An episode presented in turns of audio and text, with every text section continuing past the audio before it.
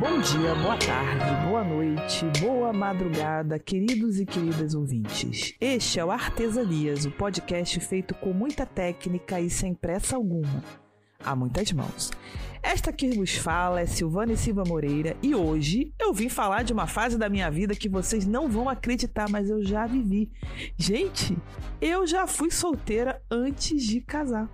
Olá pessoal, bom dia, boa tarde, boa noite, boa madrugada, gostei disso.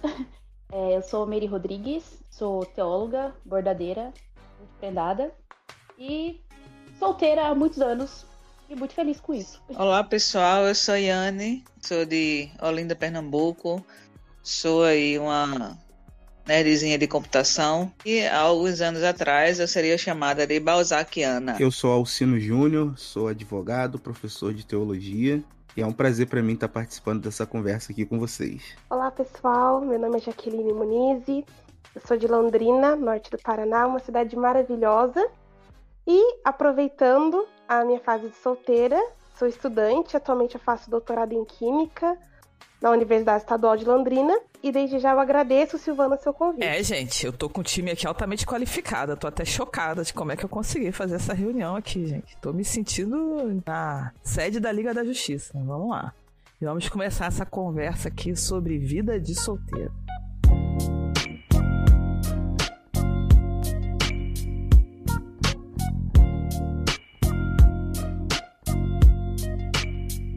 Preciso confessar uma coisa para vocês. Eu já fui solteira. Talvez você seja solteiro. Uh, talvez você tenha sido solteiro um dia então, hoje é o momento de falar desse grupo da sociedade que é uma minoria. Eh, não, não, não é minoria nada, gente. Hoje, a maioria da população brasileira é solteira. Mas, diferente do que a maior parte da mídia tradicional fez, eu vou refinar esse dado. Bem, já em 2010, nós éramos 89 milhões de solteiros contra 59 milhões de pessoas casadas no Brasil. Claro que esse é um dado bruto que não considera a faixa etária. Então, excluindo a população menor de 20 anos anos de idade, temos em torno de 25 milhões de solteiros. Se pensarmos que entre os 15 e os 19 anos já temos casados, podemos pensar aí que seria uma proporção de dois casados para um solteiro em nossos grupos. É interessante, isso é bem lógico para mim, me parece. Então, sim, as igrejas, o ambiente de trabalho, de estudo e etc. está cheio de pessoas solteiras. Mas quem são os solteiros e o que eles fazem, do que vivem, do que se alimentam? Este episódio do Artesania se propõe a fazer uma radiografia da realidade do solteiro brasileiro, e especialmente do solteiro cristão. Para isso, vamos usar uma metodologia que levará muito coach corporativo e diretor de RH a arrancar os cabelos. Vamos lá? Um pouco de explicação.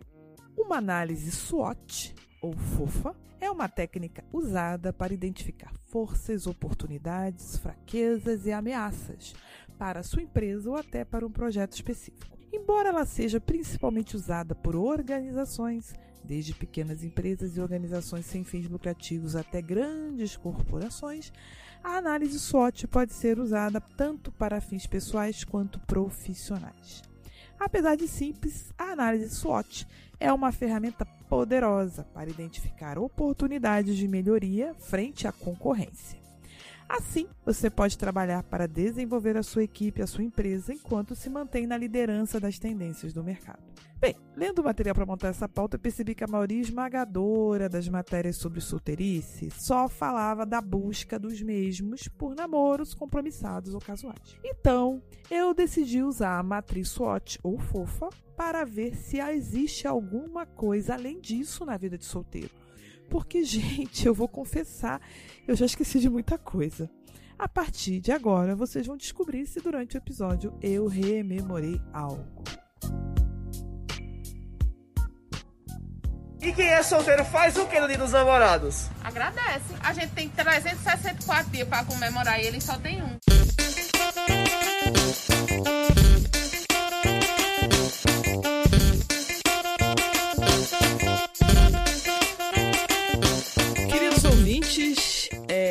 Esse é um programa que tem como objetivo, como vocês já perceberam, reunir um time maravilhoso de pessoas solteiras para falar sobre essa vida. Ou essa fase da vida para alguns, ou a vida inteira para outros, pensando que é uma realidade no nosso meio, tá bom? É como vocês viram aí acima, eu expliquei. É, nós temos milhões e milhões solteiros no nosso país e muitos desses milhões estão nas nossas igrejas. E é uma realidade como de qualquer vida na face da Terra, né? Também com seus desafios internos e externos, já que desde que saímos do Éden, a vida não tem sido fácil. Aliás, tem um podcast inteiro de 60 e poucos episódios aqui em bibotalk.com sobre isso, tá bom? Se chama Fora do Éden, vão lá ouvir, maratonar. O editor desse podcast, o idealizador, é uma pessoa maravilhosa. Eu sou grato. Bem, eu vou pedir para os convidados se apresentarem, tá bom? Falar um pouco sobre a vida de vocês, assim, como vocês se definiriam, né, enquanto pessoas solteiras. E há também uma coisa muito legal que você percebe em ser solteiro e solteira. Ou seja, uma força né? Uma força de ser solteiro. Eu vou dar um exemplo, gente, recordando lá nos meus diários, nos meus alfarrábios, porque eu fui solteira há muito tempo atrás, sabe? Há muito tempo, gente. Vocês não vão acreditar. Já fazem quatro anos que eu me casei, uma vida inteira. Vocês não têm noção do que aconteceu nesse período. Teve até pandemia. Por exemplo, eu, como solteira, eu me lembro que uma coisa maravilhosa que existia na minha vida era não precisar da satisfação da hora que eu chegava em casa. Gente, era maravilhoso. Inclusive, tinha grupo caseiro ou célula o grupo discipulado, nome que a sua igreja der, lá na minha casa, e era começava sexta-feira, às 10 da noite. Porque o pessoal vinha da faculdade para fazer, do, do, seminário, né? Quem fazia teologia. Exatamente, para fazer a, fazer a célula. Terminava mais 11h30 e aí, as pessoas ficavam batendo papo na, no portão. E no final, alguém falava assim: pô, vamos dar um pulo em Piratininga? o porteiro falava assim: gente, que mulher é essa que entra e sai toda hora? E aí, às vezes, eu chegava em casa sábado de madrugada, duas e meia, três da manhã, antigamente, quando era permitido no Rio de Janeiro, isso lá pelos idos de 2010, 2011. E assim, imagina, né? Não dá para fazer isso quando você tá casado. Só se o teu marido tiver muito no rolê com você e às vezes você vai estar tá cansado, você tem que checar a agenda do outro. Então não poder não dar satisfação da hora que chega em casa é uma coisa maravilhosa. Mas eu quero começar aqui perguntando para Iane. Iane, uma coisa legal de ser solteira assim que você consegue colocar aí como uma força.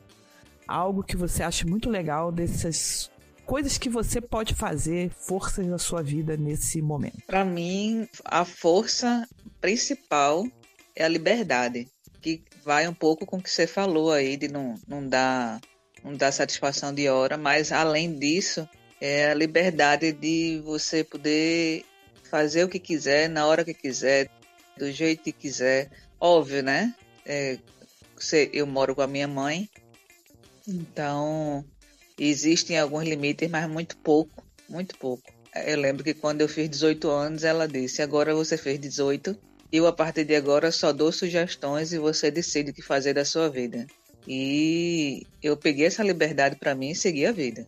Então, é a liberdade de, ah, chegou um artista que eu amo, eu quero ver esse show. Eu vou, só não vou se não tiver dinheiro, né? Aí não vou. Mas tendo a possibilidade, você vai.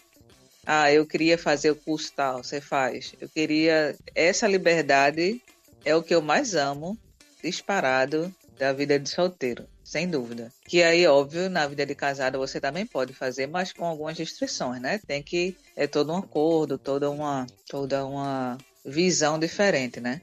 Mas essa liberdade é, sem dúvida, o que eu mais gosto. Maravilhoso. De fato, concordo realmente com a Yane. acho que é a possibilidade. Eu posso fazer planos sem necessariamente considerar a agenda ou a vontade de outra pessoa. Não que dividir a vida com alguém seja ruim, mas eu acho que a, a, grande variedade de possibilidades e tudo mais, é, eu acho que isso é muito bom.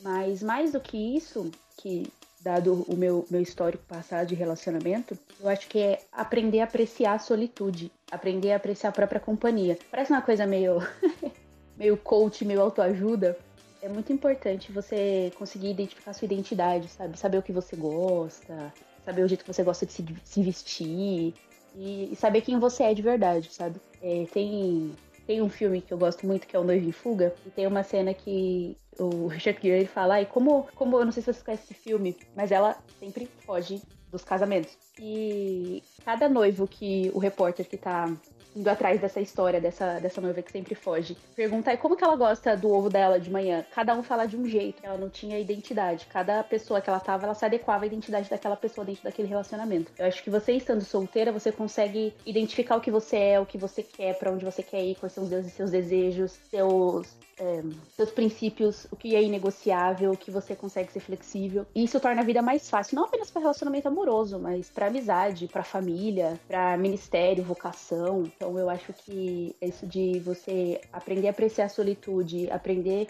a gostar da sua própria companhia e descobrir sua identidade, eu acho assim que no período da solteirice é o, o período ideal e eu acho isso maravilhoso, assim, acho muito incrível. Eu concordo com o que a Yane falou, com a Meire também. Tenho essa mesma visão. Inclusive, nessa fase, é possível você ter um, um, envolvimento maior nos seus projetos, né? Por exemplo, eu faço parte de uma congregação e em janeiro, infelizmente, nós perdemos o pastor. Então, nós estamos ainda em fase de adaptação. E nesse momento, o tempo que eu consigo me dedicar para a igreja, para os projetos, ele é expressivamente maior do que uma pessoa que talvez é, tem um cônjuge, um, um namorado. Então, a possibilidade de você se envolver é muito é, expressiva.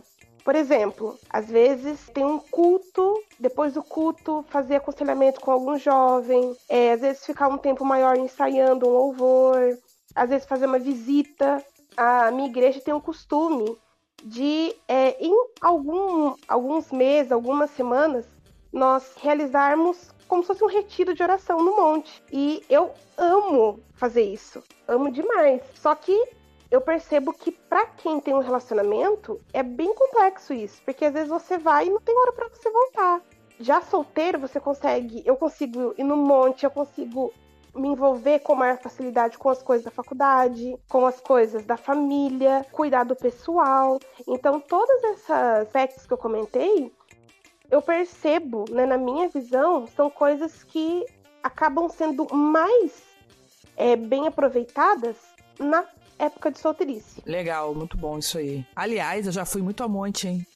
Quando eu era solteira e jovem, muito no passado, século passado, eu ia muito a monte, era muito bom. Eu amo. Eu vou fazer uma parte, tá? Uma parte, uma parte, uma parte.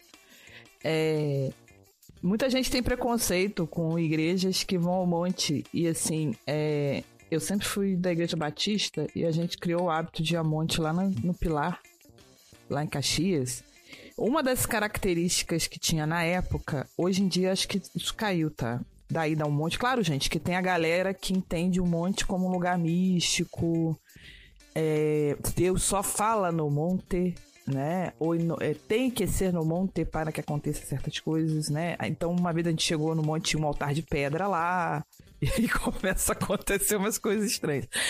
Mas uma coisa que era o motivo da nossa igreja ir ao monte é porque na época o sinal de celular no monte não existia.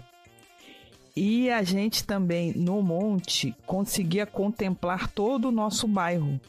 Então, o nosso bairro era todo visto lá do monte, na Cidade dos Meninos, a gente conseguia ver todo o pilar.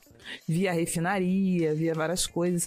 Então, era uma forma de a gente focalizar melhor os nossos pedidos de orações pelo bairro, né, pelas pessoas do bairro. Então era um momento assim, tipo de é, eu sim, eu e percebia muito que a gente melhorava o nosso foco e a nossa concentração, sendo que em casa tinha cachorro latindo, tinha é, outras distrações. Mas é, é, eu ia por esse motivo e sinto muita saudade. E é, e é verdade, assim. É, eu lembro que para você ir ao monte, você tinha que ter uma certa liberdade, porque às vezes você chegava, você não conseguia subir tão rápido, o tempo lá não era muito fechado, então você tinha que ter uma certa liberdade. Como você falou, cada igreja às vezes tem o seu costume, só que é maravilhoso. Eu particularmente, eu amo é, você contemplar às vezes as estrelas, sabe, a lua é, onde nós vamos normalmente, normalmente é, tem assim um panorama geral da cidade. E ali você consegue ficar um tempo bem expressivo, você consegue orar, você consegue ficar às vezes meditando. Então, assim, é muito gostoso. E na época de solteirice, isso acaba sendo ainda melhor, porque você não tem uma preocupação em dar satisfação, em compartilhar com outra pessoa aquilo que você quer só você e Deus ali. Então é muito gostoso. É, primeiro falar a respeito do dessa questão que vocês estão falando do monte aí, eu também sou um adepto de, de ir a monte. Hoje em dia eu vou bem menos, mas quando é possível eu ainda vou. Já fui muito nesse monte aí que a Silvana mencionou lá do Pilar, já fui muito nesse monte. E inclusive lá já tem sinal de celular, tá? Só para você ficar sabendo, já funciona o celular lá. O que, o que para mim é ruim. é, é, pois é. Pois é, mas então, Silvana, lamento te informar que lá já tem sinal. Em relação à questão do solteiro, de, ser solteiro, eu acho que vocês já abordaram bem os três principais pontos do que eu também considero assim, os mais relevantes. É, o primeiro deles é a liberdade, realmente.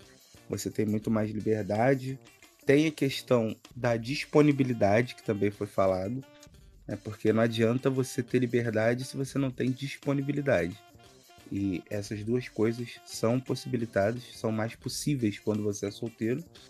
E a questão do autoconhecimento, que eu também acho muito importante, acho que é fundamental. Inclusive, o fato de você ser solteiro e poder trabalhar esse autoconhecimento vai ajudar, inclusive, quando você estiver num relacionamento. Porque se você já se conhece bem, você vai facilitar muito a vida da pessoa com quem você vai se relacionar. Né? Porque às vezes as, as pessoas vão se descobrir quando elas já estão num relacionamento. E elas deveriam, na verdade, usar essa fase de solteira para poder trabalhar melhor esse esse autoconhecimento. Inclusive, gente, não só relacionamentos. É, tudo bem, a gente ia pensar num relacionamento romântico, né? Marital. Mas até assim, por exemplo, é, quem se conhece melhor talvez seja, vá melhor no, na escolha da carreira, na sua trilha na carreira né, profissional, na sua. Talvez a gente fale mais sobre isso em oportunidades, mas o autoconhecimento ele ajuda em tudo, né? Eu tava lembrando que uma vez o meu pastor lá em Niterói, ele resolveu fazer uma reunião com as pessoas sozinhas da igreja. Vamos reunir os sozinhos da igreja. Gente, deu seis pessoas. Foi engraçado. Eu não sei se é porque os sozinhos não quiseram ir, tá? Acho que muita gente apostatou da reunião. E muitos é. Muita gente que foi nem era solteira, né? Era divorciada, digamos assim, viúvo, tinha essa questão. E aí o pastor perguntou qual era o maior é, desafio da solteirice. E aí eu falei que era suportar-se a si mesmo. E ele ficou olhando para mim e falou assim: Eu falei assim, pastor, sabe por quê? Suportar-me a mim mesmo em vários sentidos, tanto de eu me dar suporte, quanto de eu me aguentar enquanto pessoa. E aí isso passa pelo autoconhecimento, né? Que às vezes como é, como solteira, eu preciso me conhecer, preciso estar comigo e estar comigo inteira. Né? Quem fala sobre isso é o Henry Nowen, não sei se vocês já leram ele. Ele tem um livro os três movimentos da vida espiritual. Aliás, eu falo Renault e me sinto muito erudita, sabe? Foi o único livro dele que eu li. Eu nunca li, nunca li Renault. Você leu um livro a mais do que eu, hein? é, esse, esse livro é muito bom. Os três movimentos da vida espiritual. E ele fala do movimento para dentro e do movimento para fora. É muito legal. Para Deus, para dentro e para fora, né? E ele e é uma coisa que, eu, que vocês comentaram, eu acho que é legal, é que você se autoconhecendo, você vai saber lidar melhor até com os desafios né, da vida em si. Agora, Alcino, eu fiquei pensando também, né? E no monte, tendo com o celular, dá pra fazer live no Instagram, direto do monte, né? Isso deve ter mudado completamente. exatamente. inclusive, inclusive, isso tem acontecido bastante lá. Deve ter mudado, revolucionado. É, o, é, é, como tudo, como tudo que começa bem, né? E depois fica estranho. Eu lembro que o monte começou maravilhoso, depois já botaram o altar de pedra lá. Que no início, não, é para queimar os pedidos de oração das irmãs do, do, depois no final da campanha. No final já tinha gente botando sei lá o que em cima. Não duvido aparecer um bode lá em cima queimado. Agora o pessoal faz live para fazer pedido de oração. Aí você entra na live e faz o pedido de oração ao vivo. Não precisa mais ir pro monte. Só manda um representante. Um sacerdote. Terceirizando, gente. É unção EAD. Isso é. Precisa mais lutar com o anjo pra pegar a benção, não. É só mandar no chat. E aí, pensando nessa questão de suportar e tudo mais, né? Tá falando de coisas maravilhosas, ah, que bom. Mas também assim, né, gente? Nem tudo são flores, né? Tem desafios, tem coisas que você no início acha que são maravilhosas, depois você nota que não é bem, assim. A gente tá falando sobre ser solteiro, por exemplo. Tem solteiros que moram sozinhos, tem solteiros que moram com os pais. Quem aqui mora mora com os pais? Eu acho que a Iane, a Jaqueline também, né? Sim, moro com os meus pais. Meire. Moro com a minha mãe, por enquanto, enquanto meu apartamento não ficar pronto. Certo. É, meu pai, é, eu já não tenho mais, mas aqui em casa é bastante gente. Então tem minha mãe, três irmãos, meu sobrinho e minha cachorra. Então, gente aqui não fala. Casa cheia. Casa cheia, parece uma pensão. Ok. Iane mora com a mãe, não é isso, Iane? Eu moro com minha mãe e com meu cachorro. Aí somos nós três aqui. É, eu, eu morava com a minha mãe, né, até o início do ano, mas a minha mãe faleceu. Ah, sinto muito. Sim, sim. E aí hoje eu, eu moro, eu trouxe a minha avó pra morar comigo, né? Então moramos eu e minha avó. Ok. Então, por acaso aqui todo mundo mora com alguém, com uma companhia em casa. Eu já morei sozinha por nove anos, quase dez, tá? Então tem alguém na mesa que já morou sozinha.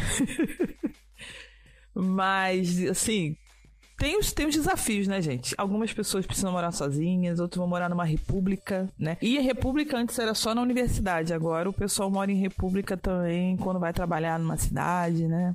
É diferente. Antes, antigamente só chamava de pensão, né? Hoje em dia a pessoa chama de república, que fica mais chique. Aí você às vezes tem, tem que se reservar a parte do salário para pagar a prestação do sofá dos seus pais. Sendo que se você talvez estivesse em outra situação, você faria outro uso do dinheiro. É, existem muitos, muitos desafios, né, em, em você ser solteiro, mas eu acho que, pelo menos assim, pra mim, o principal deles é realmente a questão da, da solidão, porque como eu falei, eu perdi minha mãe recentemente e eu sou filho único, né? Então isso faz com que eu meio que não tenha com quem dividir certos sentimentos que eu tenho em, em relação ao que eu sinto pela, pela perda da minha mãe, pelo momento que eu tenho vivido. E o fato de você ter alguém, por mais que, é claro que uma pessoa que, se, que estivesse se relacionando comigo não teria como entender plenamente o meu sentimento por ter perdido a minha mãe, mas eu teria alguém para falar sobre. E a questão também de você ter alguém para te motivar, né? Para te motivar a fazer mais, a melhorar em diversas áreas. Eu acho que um relacionamento te ajuda nesse aspecto também. Então, para mim, a grande dificuldade é a questão da solidão realmente. E, e eu acho que é isso, porque a questão da liberdade, como foi dito como sendo uma vantagem, ela é uma vantagem, mas também tem o seu lado sombrio, digamos assim, né? Porque às vezes você você preferiria ter alguém ali do que você ser livre para fazer o que você quiser.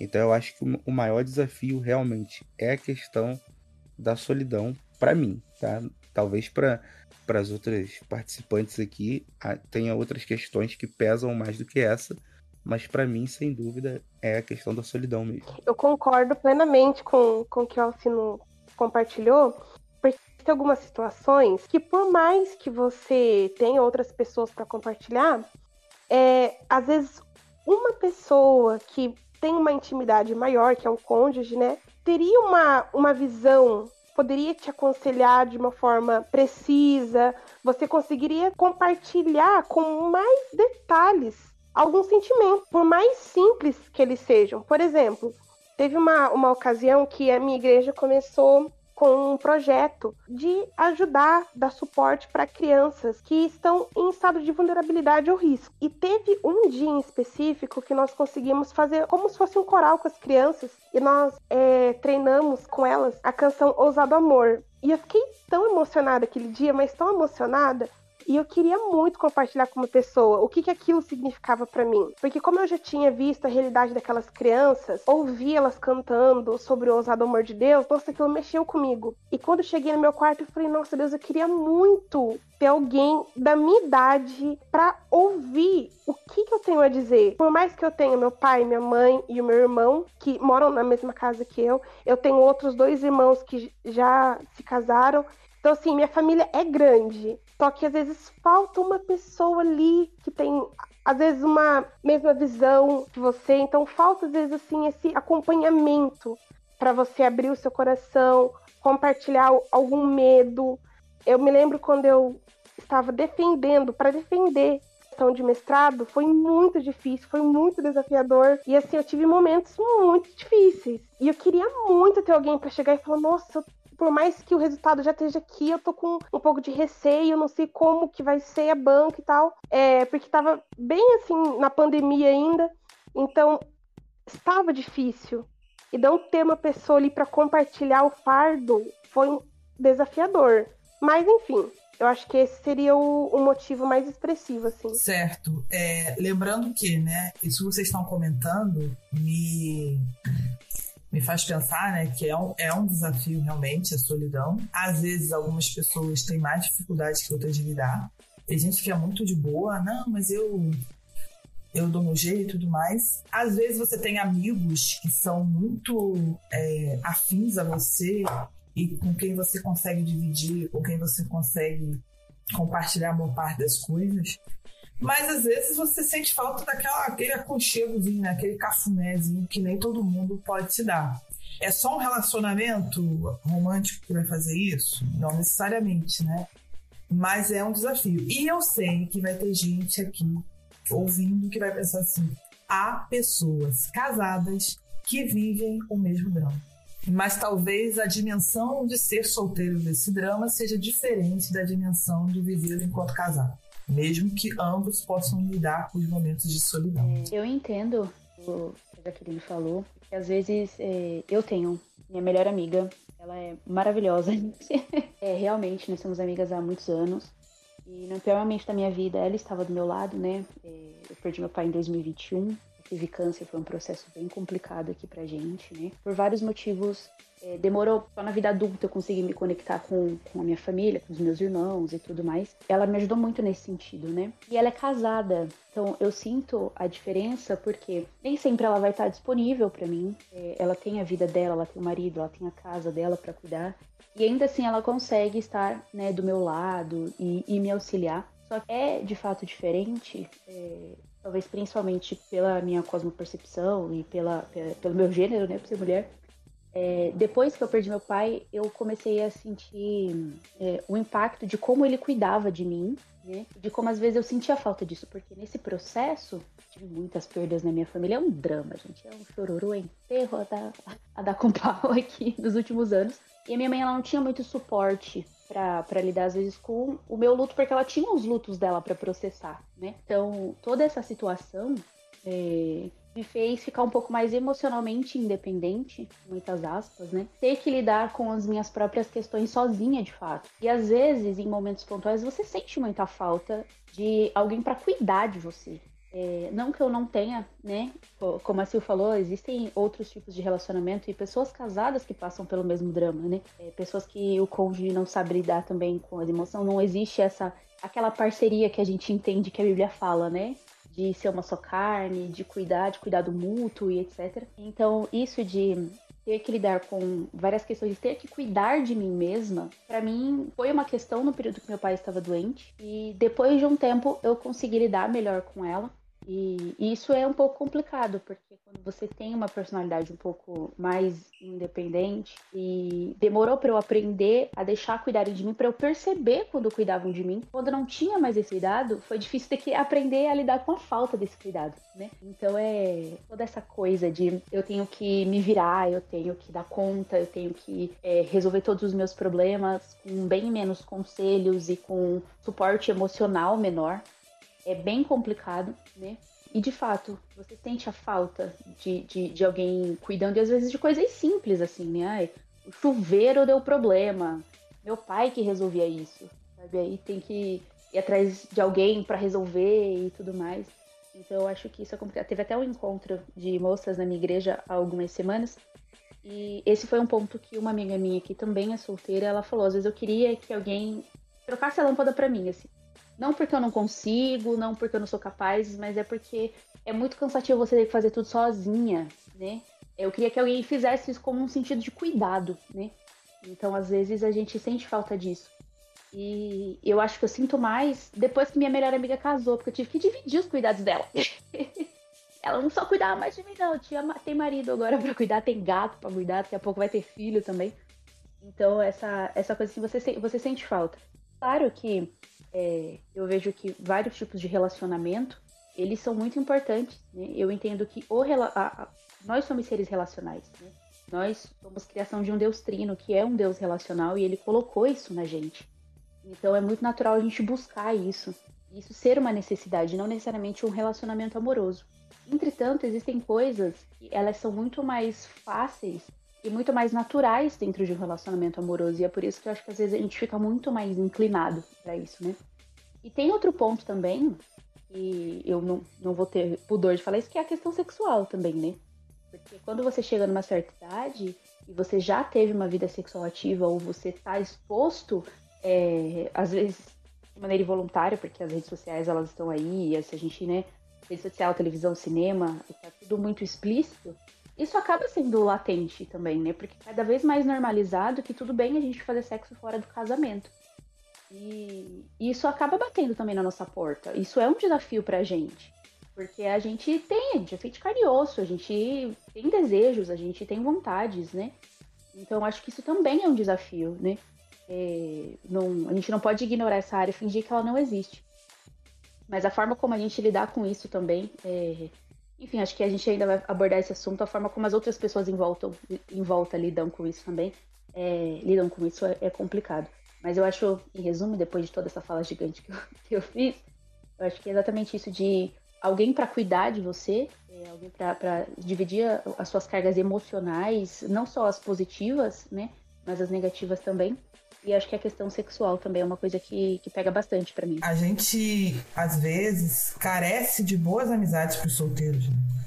Muitas igrejas cultivam muito a amizade, mas quando a pessoa casa, ela troca de grupo e aí as amigas solteiras, os amigos solteiros vão ficando para trás. Então, o rapaz ali tá ali no grupo, ele casa, ele já não pode ter as mesmas conversas com o solteiro, não, porque agora você é casado. E às vezes eu vivi esse drama, pensando aí no que vocês falaram, porque o que aconteceu? Eu me casei muito mais tarde do que a média. Então, meus amigos todos casaram, gente, e agora? Né? Então chegou um momento que eu olhei e falei: ok, eu tenho que agora enfrentar o desafio de ir ao cinema sozinha né? E aí eu comecei pro cinema sozinha, comecei a fazer as coisas sozinha. Porque ou eu arrumava um crush pra ir ao cinema, que era muito legal, mas só que toda vez que eu lembro do raio do filme do Capitão América, eu tenho que lembrar com quem eu fui, entendeu? Às vezes não é uma boa lembrança. é, por outro lado, você tem que encarar aquele lance na área. Eu vou comprar um balde de pipoca gigante, vou comer sozinha, não, vou passar mal, então. O que, que eu vou. Né? Então, tem certas coisas que você, enquanto solteiro, vai ter que se desafiar a fazer. E as tentações estão por aí. Talvez a gente converse um pouco mais sobre isso depois. Mas é um, são desafios e muitos que o, o, o, o, solteiro tem que enfrentar sozinho, né? Ele não vai ter. É, é ele, ele vai ter que criar força interior para poder. Reforçar você, eu só queria reforçar isso que você falou de amizade, e é muito real isso, né? É, é, eu tenho 29 anos, né? Vou fazer 30 em, em agosto, né?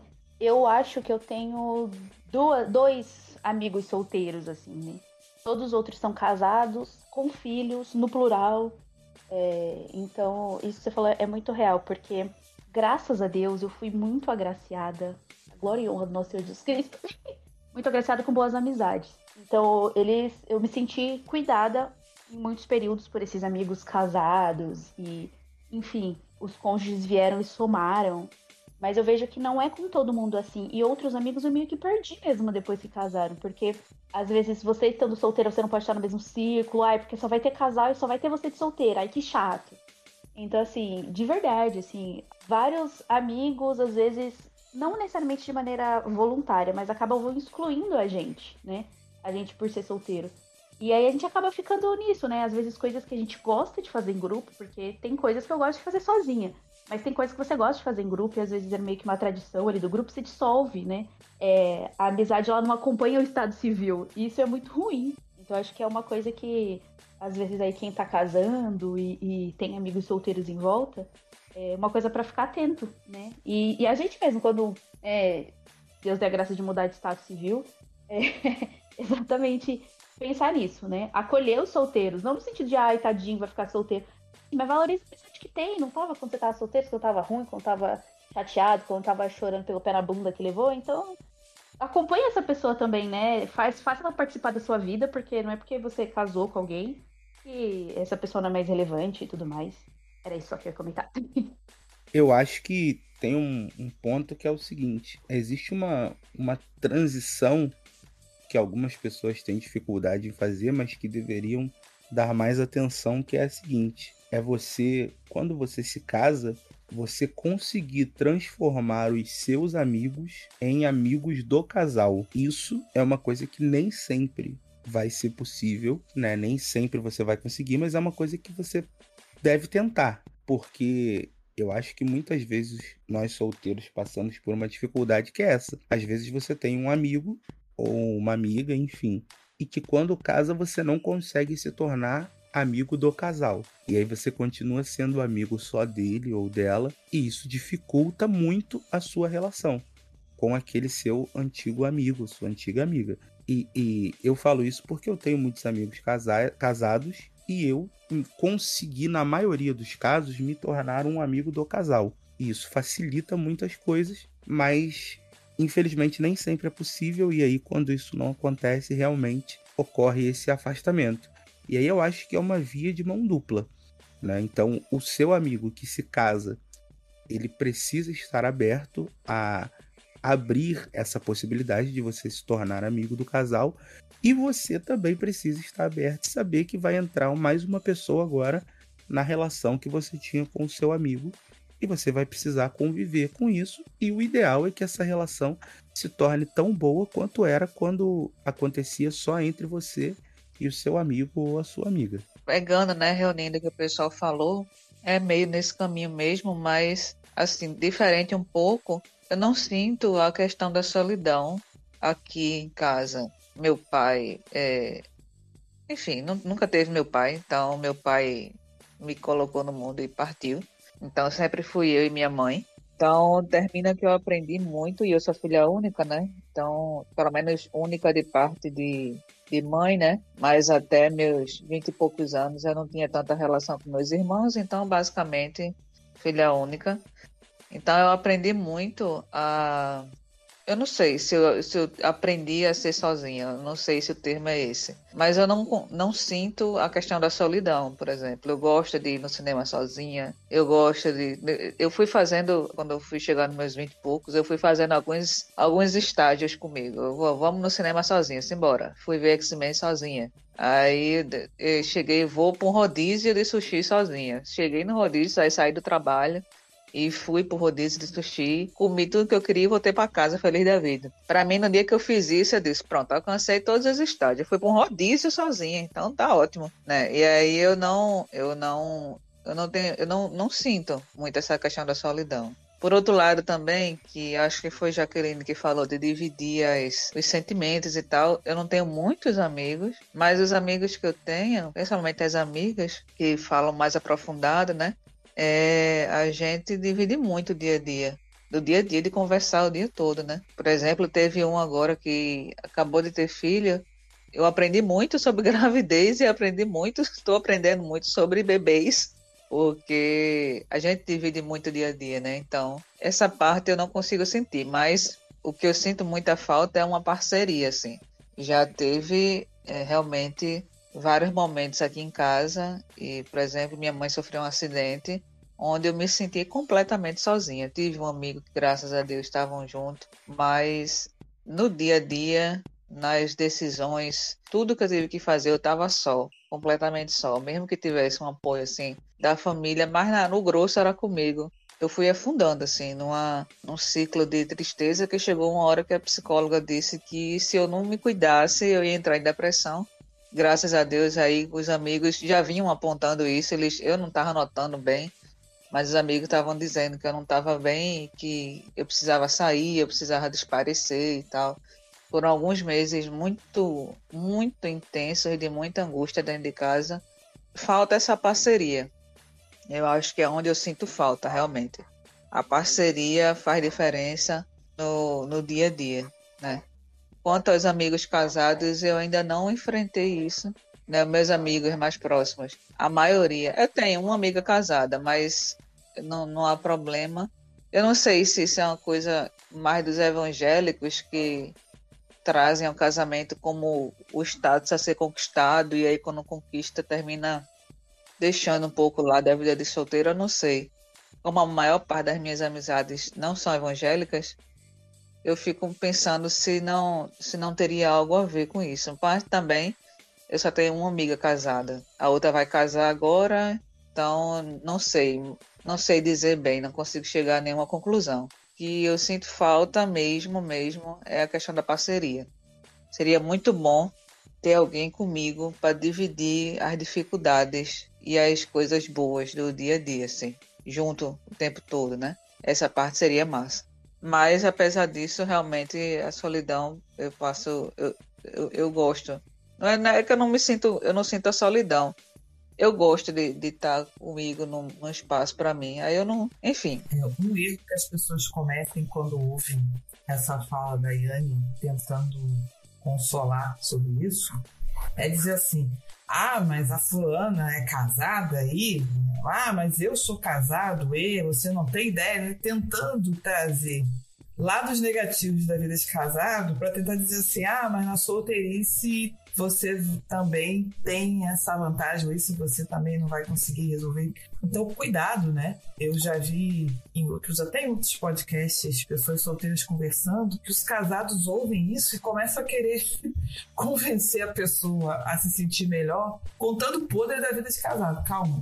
Esse lado né, da falta de parceria, da solidão, é uma coisa que a gente tem que encarar enquanto solteiro. E às vezes isso pode gerar pra gente oportunidades, como a gente falou no início da liberdade, mas também tem seus momentos bons e ruins. Algumas coisas que eu me recordo, né, do meu tempo de solteira, que, por exemplo, é, os primeiros seis meses, assim, morando sozinha, foram maravilhosos. Assim, ah, você quer, fazer o que quiser, você quer. Né? Mas aí chegou um momento assim, que eu comecei a falar, cara, calma aí. Isso também não é tão legal. Por exemplo, eu sempre tive pânico de barata. E quem matava barata lá em casa, eu subia na mesa. Sabe aquele descanso? Subia na mesa, da xilique, das camas. Eu não vou entrar nesse quarto enquanto tinha uma barata debaixo do guarda-roupa aquelas loucuras. Meu pai sempre fez isso para mim. Eu fui morar sozinha, aí falei, ah, só lavo louça quando eu quiser, né? Aí eu descobri que louça junta barata. Quando apareceu a primeira barata na cozinha. Né? Eu tive que lidar com isso. Ou então, quando a, amiga, hoje em dia isso, graças a Deus, melhorou muito, porque antigamente madrinha tinha que ter padrinho, né? Hoje em dia não tem mais essa obrigação, pessoal importou algumas outras formas de casamento. Inventavam que eu tinha que arrumar um amigo para ser padrinho junto comigo. Mas assim, os meus amigos é, ou estavam casados, ou estavam namorando, ou estavam noivos, como o Alcino disse, às vezes a, a, a conge né, do marido, do amigo, não é tua amiga, não se sentiria confortável com ele entrando com você de padrinho, e aí você começa a ter que descobrir um, como você vai conseguir arrumar um padrinho para ser madrinha da sua melhor amiga. Então, são dramas que parecem coisas pequenas, mas que às vezes você vai começar a ficar meio sentindo falta, né, de alguém, né, para lidar com a carência. E eu tive uma vez que eu, que eu fiquei doente e eu precisei dos amigos para levar comida para mim. Né? Aí um amigo conseguiu pegar a muleta na igreja e levar para mim. Uma amiga levou a comida que a família tinha feito, ela atravessou o bloco do condomínio e foi lá com a marmita. Silvana, eu sei que você tá com dificuldade aí, a gente trouxe algum almoço de domingo para você, porque os meus pais não estavam não iam conseguir chegar a tempo. Os amigos suprem a gente em muitas coisas. Se a gente não tem boas amizades enquanto a gente está é, está ou é solteiro, isso faz muita diferença. Mesmo que você tenha ainda que encarar seus momentos de solidão ou de solitude, né? Alguns vão dizer. É, só complementando, você falou dessa questão de ser madrinha e padrinho. Eu lembrei de um caso que já aconteceu comigo. Eu já fui esse amigo aí que foi convidado para ser padrinho só porque é, a outra pessoa não tinha com quem entrar e foi uma foi uma experiência que eu vivi assim, bem curiosa, porque eu fui padrinho de um casamento onde eu conheci o noivo no dia do casamento. Então, eu, eu, a noiva eu já, já conhecia, já tinha estado com ela, mas assim, já tinha estado com ela uma ou duas vezes. E eu fui padrinho de um casamento de um cara que eu só conheci no dia. Porque na verdade uma amiga minha ia ser a madrinha e ela não tinha com quem entrar e aí ela me convidou. E assim, foi uma experiência bem, bem engraçada, porque eu, me senti até um pouco constrangido, né? Mas é claro que lá na hora, depois eu conheci e ficou tudo bem. Mas é, foi engraçado na hora, porque realmente não é comum, né? Eu cheguei num casamento para ser padrinho onde eu não conhecia ninguém. Porque todos os madrinha, eu entrava com alguém que era tipo outro solteiro que era muito pro casal, assim, né? Teve, teve um casamento fui é, em que entrar comigo no dia. Mas ele também era muito amigo do noivo, é, da noiva também. E assim, as duas pessoas, os dois solteiros eram importantes pro casal, entendeu? Mesmo que eu se conhecia. E foi assim, o último casamento que eu fui madrinha, eu entrei com o irmão da noiva. Então, tá, por enquanto tá tudo certo. Aí eu acho, a gente, do nada você vai, ah, arruma alguém aí para entrar com você. Eu acho meio bizarro, assim. Eu, não sei porque foi uma coisa que eu não experienciei, mas eu acho meio bizarro. Você fala, nossa, gente, como assim uma pessoa estranha vai ser meu padrinho e minha madrinha? Que palhaçada é essa, gente? Mas tudo bem, né? Eu não sou padrão para as coisas mesmo. Pois é, mas aconteceu. E, e assim, como eu, não, como eu não conhecia bem os noivos, eu nem sei como exatamente eles chegaram nessa, nessa decisão, né? Mas chegaram, enfim. Eu tava lá. Padrinho figurante. É. Isso, eu tenho. Eu tenho. O que aconteceu? Que elas escalaram os meninos para ser padrinho e acabou, acabou o menino e ainda tinha uma amiga, entendeu? Então isso aconteceu comigo em duas vezes que eu me recordo. Na terceira ocasião, a gente conseguiu um amigo da igreja. Que então com esse casal. Não era amicíssimo, mas era do convívio. Mas em duas ocasiões, uma eu levei meu primo. Ter primos é muito bom, na hora, primos e primas, tá? Então, cultivem seus primos e primas, eles podem socorrer num perrengue desse. Numa outra, eu levei meu irmão. Ah, não, teve uma. Gente, teve um casamento que enfia... trataram de botar um crush, cara. O garoto gostava de mim, aí me encaixaram pra ser madrinha com ele e não tinha alternativa. Eu tô lembrando aqui. Teve uma vez que quase fizeram isso. Pânico! Pânico! Momento de tensão. Foi horrível. Horrível, foi horrível. Constrangedor, né? É, não, e pior que a pessoa pensa que porque ficou, né, você acompanhou no casamento, isso significa alguma coisa, né? Isso é problemático, enfim. Isso é um capítulo para outro dia. Não, assim, o que aconteceu comigo foi que era o contrário, né? A noiva ia me colocar é, com o irmão dela, que eu era apaixonadíssima por ele, mas aí no fim não deu certo, porque eu fui tentar falar com ele sobre os meus sentimentos, aí deu ruim. Aí ele parou de falar comigo, aí no casamento entrei com outra pessoa. Foi um negócio assim, gente, constrangedor para as duas partes, né? Eu acho que para quem gosta e para quem tá na friend zone, né? Colocou na friend zone lá, ser amigo mesmo, não sei. Eu acho. Ai, gente, cada história que a gente passa, né? A vida de solteiro é insalubre às vezes, né, gente? É, e fica uma dica, né? Hoje em dia mudou um pouco o esquema. Se, você, for casar e tiver esse problema de muitos amigos, poucas amigas e vice-versa, hoje em dia você não precisa mais entrar com casais, né? Você pode colocar o. Entram todas as meninas, depois entram os três rapazes que você tem, tá tudo certo. Né? Você não precisa. Porque não é, não é nem gente assim, ah, meu, fiquei com trauma. Mas às vezes era constrangimento, como o Alcino falou, não sei nem quem é, né? E o, o significado de ser padrinho, madrinha, é, é, não é só você ficar bonito, ornar, né? No dia do, da cerimônia, tem um significado tudo de acompanhar o casal, etc. Embora eu diga que hoje em dia põe todo mundo, publiciza e coloca o máximo de gente no dia do casamento, né? Mil testemunhas para estar presente. No dia do divórcio não chama ninguém fala que é assunto primário do casal, que é foro íntimo, participar da questão. Mas aí é polêmica para outro dia.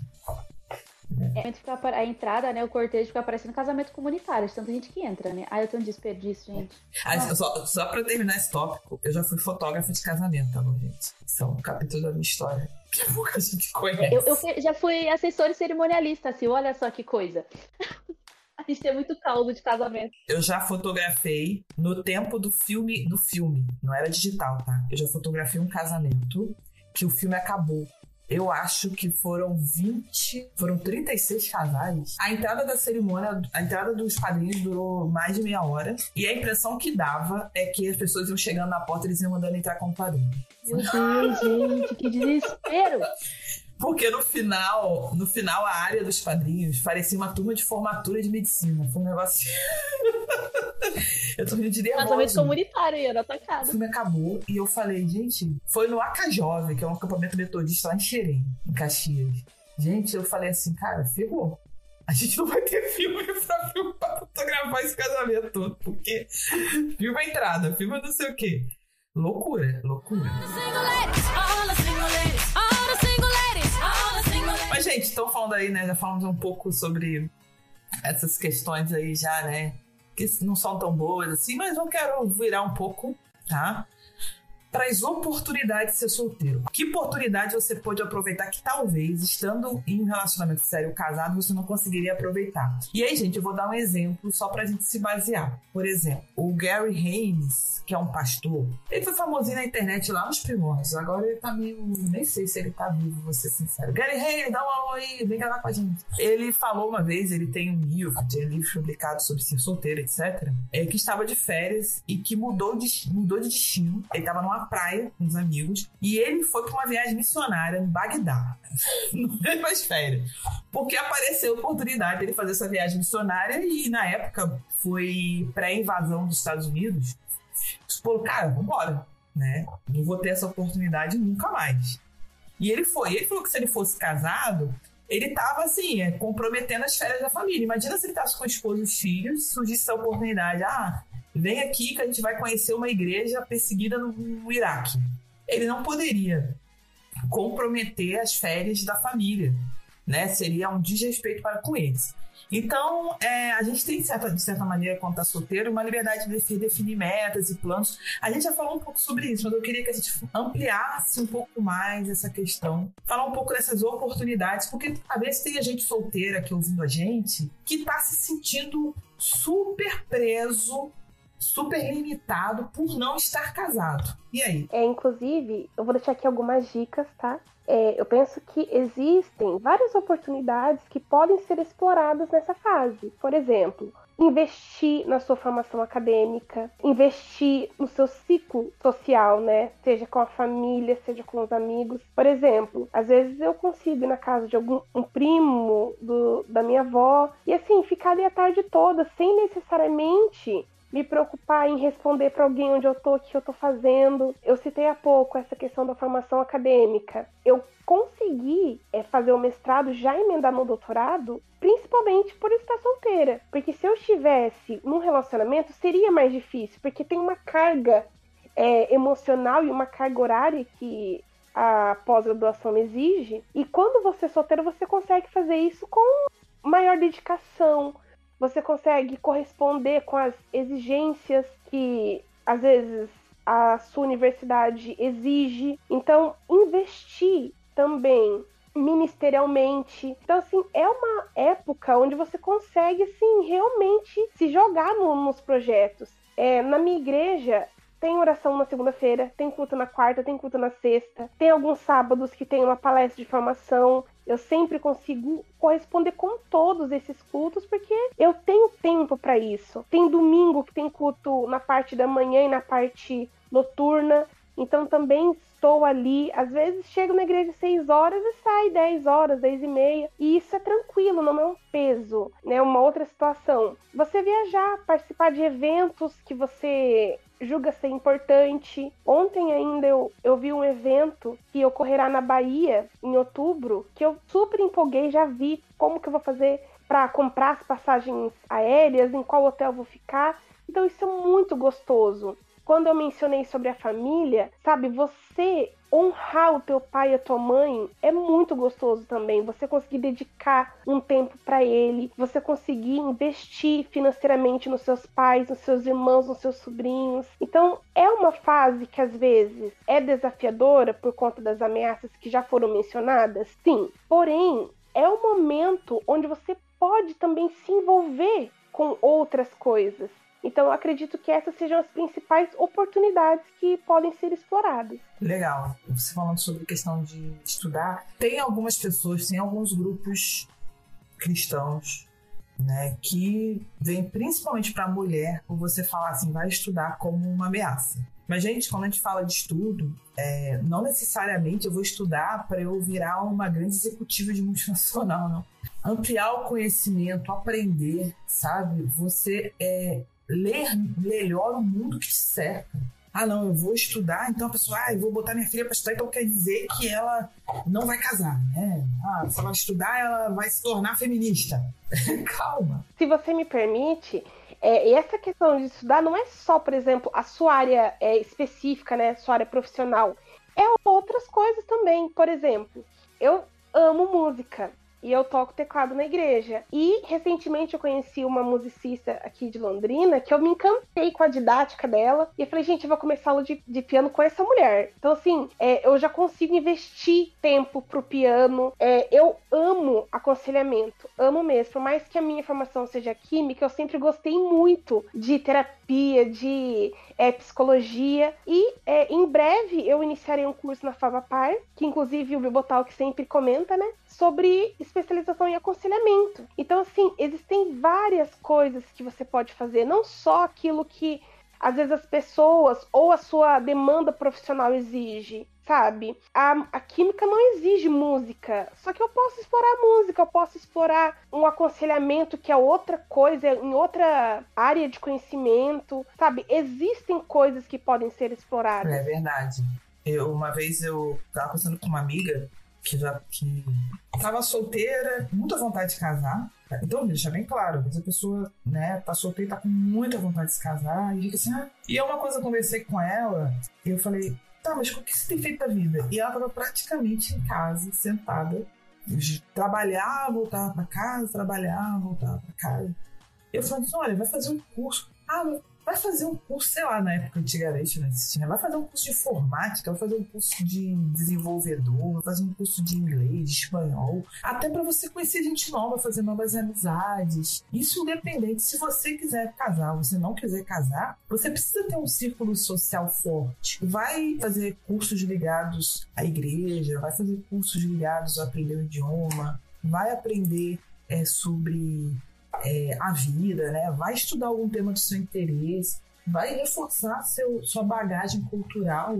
Não para você se tornar né, uma pessoa pedante ou orgulhosa de si mesmo, mas é você também fazer uma melhor leitura do mundo. Às vezes as pessoas estão sentadas em casa, é, vivendo vidas muito medianas e muito assim, ah, não, eu, ah, é só isso que eu oferecer.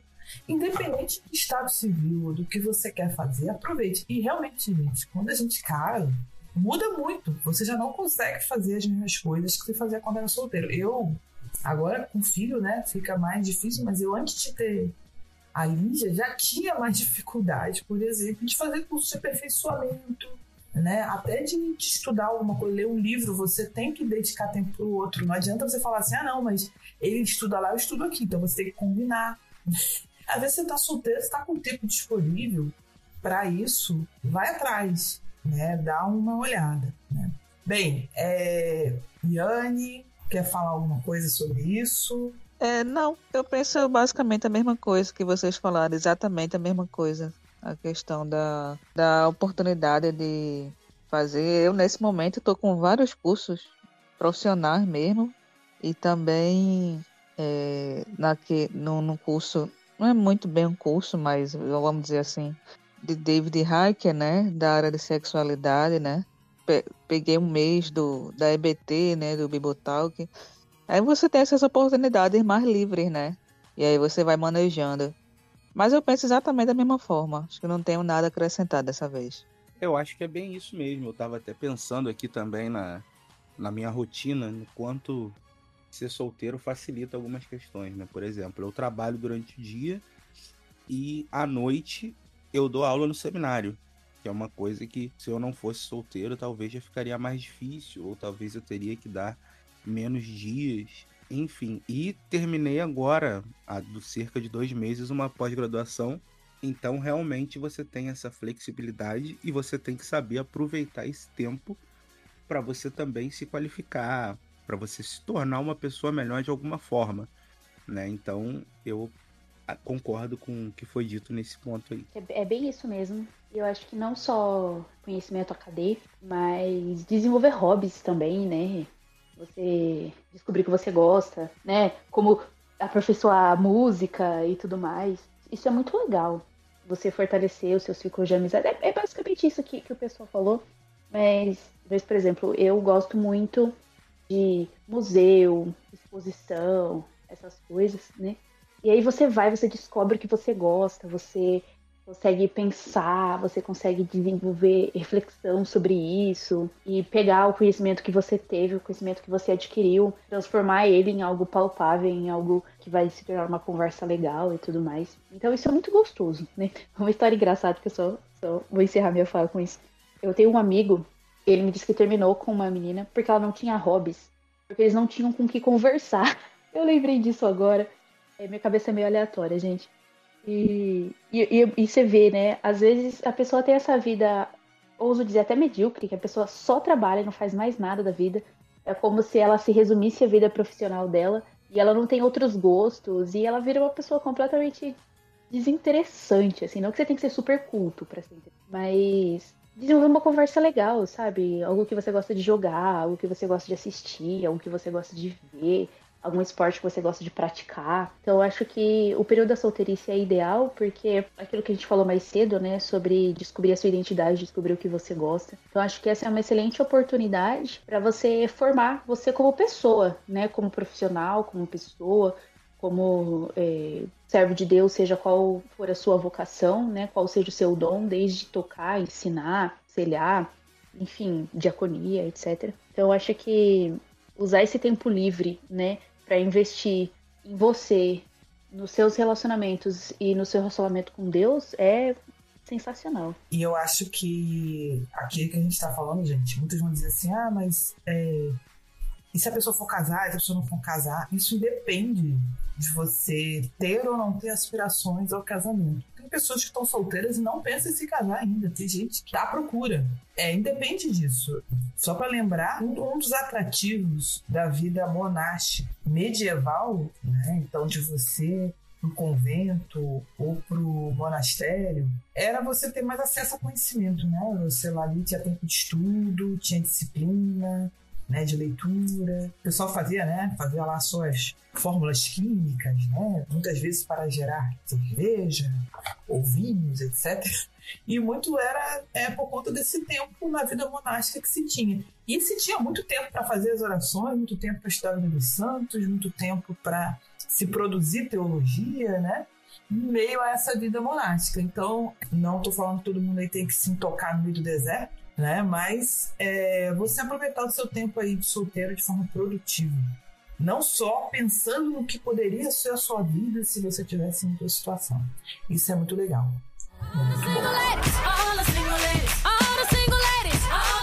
Mas já avançando aqui para o nosso último tópico, eu quero falar das ameaças. Ah, porque a gente já falou algumas coisas aqui de fraqueza, de problemas, lados não tão legais.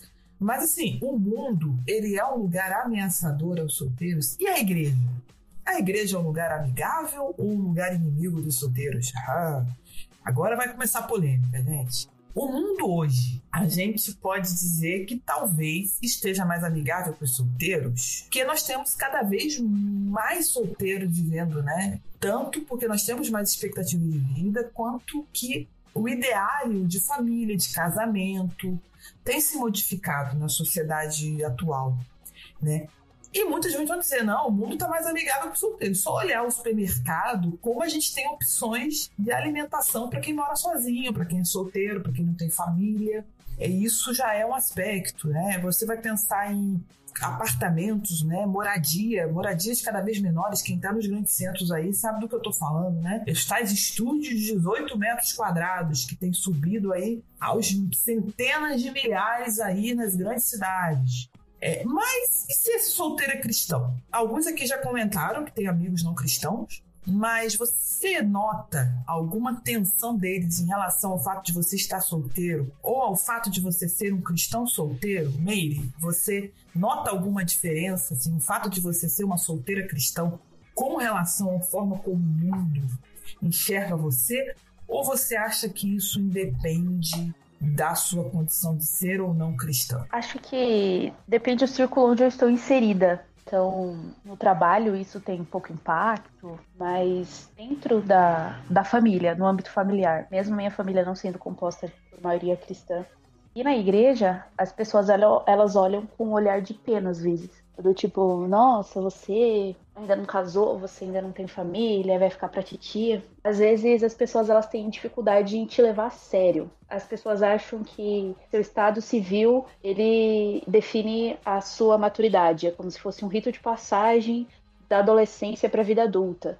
Então, olhar para você com responsabilidade, que você é capaz de tomar boas decisões, que você é uma pessoa madura para aconselhar, você é uma pessoa madura para tomar decisões sérias e decisões sábias, como se existissem certos tipos de coisas que você pode fazer só quando você tiver um anel dourado no dedo, sabe? Isso é bem frustrante às vezes. Como eu disse no trabalho, isso não, não tem impacto, mas na, às vezes na vida familiar e na vida eclesiástica, né, vida religiosa assim na minha comunidade, às vezes as pessoas têm essa dificuldade é, de me olhar como uma mulher madura, trabalha, que tem suas coisas, que tem sua vida, toma decisões, que, que, que faz as coisas.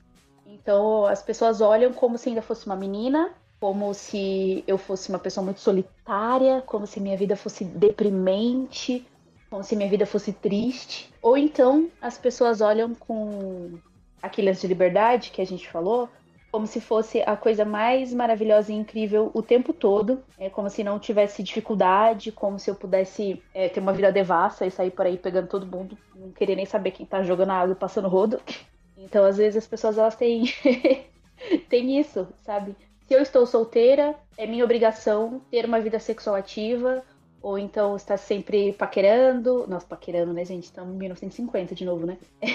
sempre, sempre com essas coisas, assim. E, e, às vezes as pessoas elas, elas olham assim, ou com pena, ou com o olhar de eu sou uma menina ainda. E isso é muito ruim. E às vezes isso afeta também a forma como você se vê. Quando você ouve muito uma coisa, você começa a acreditar nisso. E isso é um problema. Então é, é realmente um, um processo, né? E, e eu, eu, só queria é, fazer um ponto que, enquanto a gente conversava agora, eu estava pensando, quando a gente falou sobre as oportunidades, eu acho que casa um pouco com isso que eu estou falando, e é a oportunidade de buscar contentamento nesse momento. E o casamento ele não é um prêmio, o casamento ele não é o, o, o ápice da nossa vida, né? Um relacionamento amoroso ele não é o que a gente vai ter de melhor. Pode ser, Deus pode dar graça, enfim, né? Mas ele não prometeu o casamento pra gente, ele não prometeu uma vida familiar perfeita pra gente. E buscar contentamento em meio às dificuldades, às tentações, isso vai fortalecer a gente, porque se nós viermos a casar, o casamento pode até te ajudar em alguns certos aspectos, mas outros você também vai enfrentar. Se você não aprender a ter contentamento, né, o que Paulo fala, né, aprendi a ficar contente com fartura e com escassez. Se a gente não aprende isso, não importa o nosso estado civil, a gente pode ter a família de margarina mais perfeita da face da terra, a gente não vai estar satisfeito. Né? A gente sempre vai estar ansiando outra coisa. Se a gente não está satisfeito com Cristo nessa vida, né? Como que a gente espera estar, tá, né? Como que a gente pode ser capaz de ansiar a eternidade? Se a gente anseia estar com ele na eternidade, se a gente não está satisfeito com aqui, né, que é temporário e que tem tanta graça, tem tanta coisa boa. Enfim, eu acho que é, é isso, né? Buscar contentamento em meio a, a, a, esse caos, porque desse lado da ressurreição, né, gente, a gente sempre vai ter problema. A gente sempre vai ter dor de cabeça, a gente sempre vai ter desafio, a gente sempre vai ter uma tentação, a gente sempre vai ter um problema. E se a gente não aprender a fortalecer o nosso relacionamento com Cristo e com as pessoas à nossa volta para a gente conseguir ser satisfeito, é casado com filho, solteiro, viúvo, de qualquer jeito a gente vai estar insatisfeito. Legal. Alcino, o que, que você acha disso? E eu quero trazer um problema adicional, hein? Quero trazer a polêmica. Será que a igreja, muita gente acusa né, a igreja de idolatrar a família? Né, como, até como uma entidade etérea, ou o próprio casamento, né, diante disso que a gente estava falando aqui, até tratar o solteiro como uma categoria inferior. Alcino, você acha, diante disso que a gente está comentando aqui, que essa acusação é justa, que isso é um problema que a gente deveria lidar, ou né, que isso também é um exagero, que na verdade não há tanto. O que, que você acha disso, Alcino? Bom, vamos lá. É polêmico mesmo, essa parte aí, bem polêmica. Eu não sei se eu diria que há uma idolatria da família, tá? Eu acho que esse termo é um pouco forte demais. Mas, sem dúvida, eu acho que existe hoje uma carência no que diz respeito a uma teologia para os solteiros. Uma teologia da solteirice, digamos assim. Porque quando a gente olha, por exemplo, para a vida do apóstolo Paulo, Paulo não era casado. Né? Pode. Existem discussões se ele era viúvo ou se ele era solteiro, enfim. Mas o fato é que ele não era casado. E a gente observa na igreja hoje uma coisa muito assim. Ah, se você é solteiro, a igreja tem o papel. É, isso em muitos lugares, né? A igreja tem o papel de te ajudar a encontrar alguém para você casar. Só que às vezes você não quer ajuda da igreja para isso, e às vezes você tá passando por um momento de, como foi dito aqui, de que você tá se sentindo sozinho e você vai na igreja buscando acolhimento. E aí quando você chega na igreja, o que você encontra é um ambiente que faz questão de te mostrar mais ainda o quão sozinho você está. Então, eu acho que falta trabalhar melhor essa questão. É uma coisa que a gente vê muito também é a questão daqueles cultos para solteiros, né? E aí quando você chega lá, nada mais é do que uma tentativa de te ajudar a conhecer alguém que seja ali da mesma igreja que você. E eu acho que essas questões são válidas, mas às vezes o solteiro não quer isso. Às vezes pode ter um dia, um momento que o solteiro ele sai da casa dele e ele só quer ouvir uma palavra de acolhimento, uma palavra que diga para ele, olha, você é solteiro, mas tudo bem, tudo bem. Não é você não é um, um extraterrestre por ser solteiro, né? Então eu acho que isso é um ponto que precisa ser trabalhado melhor na igreja, porque dificilmente alguém é solteiro porque quer. É, isso daí pode ser uma coisa que foi que aconteceu devido a várias circunstâncias da vida. Mas a questão é que às vezes você não quer uma ajuda para encontrar alguém. Né? Você só quer alguém que te diga, olha, a gente está aqui para te acolher. Você não está sozinho, apesar de estar solteiro. E nesse sentido, eu acho que às vezes essa coisa de ter uma família é colocado de uma forma tão impositiva que o solteiro acaba deixando de ficar à vontade no ambiente e aí ele evita. Ele evita esse tipo de reunião de voltada para solteiros e tal, porque ele sabe que ele vai chegar lá e ele vai encontrar esse ambiente que diz para ele que ele tá errado por estar tá solteiro. Então eu, eu, eu acho que isso é uma coisa que precisa ser melhor trabalhada, né? Porque Paulo ele lida com muita tranquilidade com essa questão. Ele diz, inclusive, que se você consegue viver solteiro, que você fique solteiro. Né? Claro que isso não é uma coisa para todo mundo, mas enfim, tem gente que tem esse, esse dom né, do, do, do celibato. A gente tem é, teólogos, por exemplo, John Stott morreu sem casar. Né? Ele era, era um celibatário é, protestante. Então, isso é muito relativo, mas eu acho que a igreja deveria criar um ambiente um pouco mais amigável, sim, para os solteiros. Polêmico, hein? Lembrando, jantar de casais que você chama solteiro para ficar servindo. O que, que todo mundo aí acha disso? Eu acho uma palhaçada. É. Então colocar a gente para cuidar das crianças já fiz isso. Pra você ficar lá assistindo filme, entretendo as crianças. É, é complicado, gente, porque é realmente isso que, que, que o Alcino falou, de tratar a gente como se fosse quase que uma categoria inferior, assim, né? Como assim, ai, tadinho, vem aqui, deixa eu te ajudar. Coitado, né? Assim, é, esses cultos de desencalhe, eles são para acabar com a nossa vida mesmo, né? E é como se o supra-sumo, assim, o casamento é prêmio, supra-sumo. E também como se nossos problemas fossem ser resolvidos quando a gente se casasse. Tem, tem isso também. Né? Gente, meu problema não é um casamento que vai, vai resolver, não. Às vezes é um psicólogo, às vezes é outra coisa. às vezes é um, um, sabe, várias sessões de aconselhamento. Enfim, isso de ser acolhido é muito real, porque já passei um período na minha outra igreja que eu estava, que eu buscava ajuda de mulheres mais velhas, às vezes para falar de tentações, às vezes para falar de alguns problemas, e a, era como se assim, é só você casar que resolve. E não era só casar que resolve, entendeu? Eu preciso de discipulado, eu preciso de aconselhamento, eu preciso de alguém que acompanhe, que, alguém me escute, que alguém esteja comigo, que alguém me ouça. Eu preciso de uma mulher madura para me ajudar a amadurecer como mulher. Eu não preciso de uma casamenteira. e isso se torna um ambiente insalubre mesmo. Porque, como o Alcino falou, às vezes a gente quer ser consolado, às vezes a gente tá em processo de luto, às vezes a gente tá em crise com a nossa vocação. Não é um casamento que vai resolver isso, não é um relacionamento amoroso, né? Às vezes Deus pode, se ele quiser, através de um relacionamento, nos ajudar com essas questões. Mas, enfim, né, gente, a, a igreja a gente vai para adorar Deus como, como comunidade, né? Famílias serem formadas é uma consequência disso, mas não é o objetivo. Até porque na eternidade, né, gente, a gente não vai ter casamento, né? Como Jesus falou, né? Ninguém vai casar nem vai ser dado casamento como os anjos no céu. Então, eu não sei que às vezes que fogo é esse que crente tem, e tem que casar, tem que casar, tem que casar, não pode ficar solteiro. Quase pecado. Parece que é pecado ficar solteiro. Misericórdia. Desculpa, a gente às vezes me revolta. Eu gostaria de fazer um comentário. É, a gente tá dentro do bloco de ameaças, certo, Silvana? E às vezes, é, realmente existem, existem algumas ameaças e que, que são naturais e infelizmente às vezes o ambiente externo favorece essas ameaças, né? Porque às vezes é, são questões como, nossa, mas você ainda não se casou. Ou, por exemplo, eu faço parte de uma igreja pequena. Então, assim, as pessoas sabem que eu sou solteira. Então, às vezes chega um visitante, as irmãs já ficam. Jaqueline, você olhou para ele? Então, assim, não, não olhei. Eu não, eu não tenho que obrigatoriamente fazer isso. Eu não preciso é, ficar de olho nas pessoas, quem vai na igreja quem deixou de ir, e se a pessoa tem qual é o status da pessoa. Porque eu não, eu não posso ceder à pressão de, ah, o primeiro eu caso.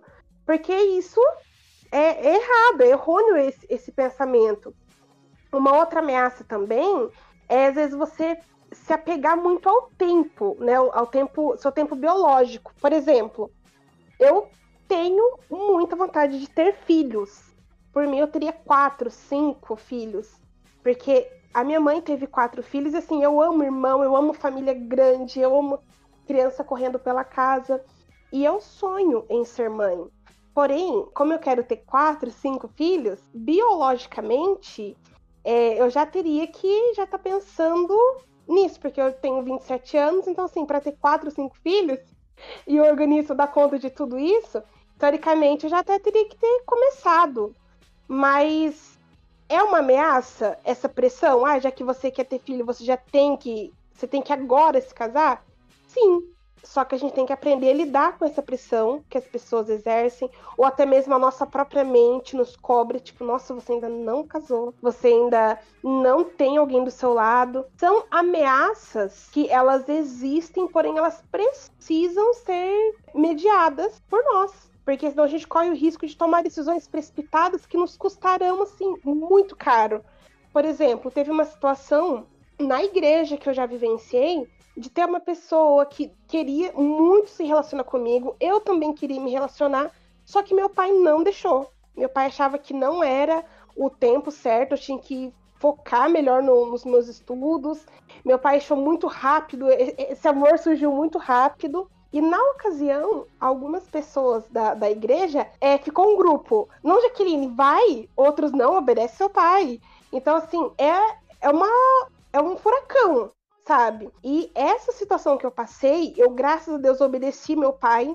Eu acho que a gente tem que ouvir sempre os nossos pais, porque eles têm mais experiência, eles têm uma visão mais apurada. Essa ameaça de ter um irmão falando ou uma irmã falando sim, outra não, ela é latente e ela precisa ser cautelosamente observada, pensada, porque se você ceder às ameaças e às pressões, com certeza você se frustrará com as pessoas, você frustrará consigo mesmo igualmente, você pode machucar o seu futuro cônjuge. Desnecessariamente, só porque uma pessoa disse, só porque a sua faixa etária tá, tá ali batendo. Então, essas ameaças, elas precisam ser observadas. Indo um pouco de novo na contramão, Talvez por eu ter saído da igreja há 10 anos e estar voltando agora, né? Eu tô com 35, eu saio com 25. Eu nunca senti essa pressão da igreja para casar, para essa pressão eu não senti. Apesar de que sempre senti e aí trazendo um pouco do que Silvana falou, essa idolatria sim é o casamento dentro da igreja. Tanto que você não vê ministério de solteiro. Você só vê casado né? Jovem pula para casado, né? E tipo, quando tem coisa para solteiro é para casar. Não é muito pensando na vida do solteiro normal, como a gente tá fazendo nesse podcast do dia a dia, os desafios do dia a dia. Não, não, não, eu nunca vi isso, pelo menos, né? em igreja nenhuma. Então nunca tive essa pressão de igreja. Na minha família eu não dou muita liberdade para esses questionamentos. O, o velho, como vai os namoradinhos, né? Nunca passei por isso dentro da família, graças a Deus, porque eu também não dou liberdade para isso. Mas, ironicamente, amigos, amigas da, de uma tia minha tem essa, essa, entre aspas, liberdade de toda vez que me vê questionar por que, que eu não estou namorando ainda. Eu acho curioso isso, não, não entendo, não consigo entender o que é que elas têm a ver com a minha vida, mas isso ocorria com a prima da minha avó, as pessoas um pouco mais afastadas. Nunca passei por isso com meus amigos, também não, mas essas pessoas mais afastadas tinham esse questionamento. E, e também já senti, é, não sei se vocês já sentiram isso, mas aquela, aquela, aquele clima. Essas amigas da minha tia mesmo, elas me questionam exatamente com esse viés de trazer. Será que ela é homossexual? Será que ela é lésbica? Elas trazem com esse viés. É muito claro assim a forma que ela coloca. Então ainda tem esse lado, né? De se você não está namorando, por muito tempo, você eu nunca namorei, então você é homossexual, você está se escondendo, né? Por que, que você não se revela? Fica essa, esse, esse clima pairando, mas nada de ninguém muito próximo a mim. É sempre um parente um pouco mais distante, uma amiga da tia, uma amiga né, da minha mãe, fica essa coisa mais distante, mas enfim, que tem que lidar. Mas na igreja eu sinto que há, assim, essa, essa essa forma de pensar o casamento como o objetivo master de qualquer cristão, qualquer evangélico. Essa semana, não, semana passada, eu tenho um colega no trabalho que é evangélico. É, ele tem um, um viés machista interessante. E eu estava questionando, eu não lembro mais nem o que, algo do mundo masculino. E termina com a fala dele dizendo: É, depois não sabe porque não arrumou ninguém ainda. Você fica assim: caramba, bicho é a certeza de que a gente precisa estar com alguém, né? E como eu não lembro quem foi que disse, das meninas, ou foi Alcina, da questão de Paulo, né? Onde se a gente olhasse para a Bíblia, a gente ia encarar a solteirice de uma forma tão tranquila, porque, cara, o principal apóstolo do Novo Testamento, a meu ver, né?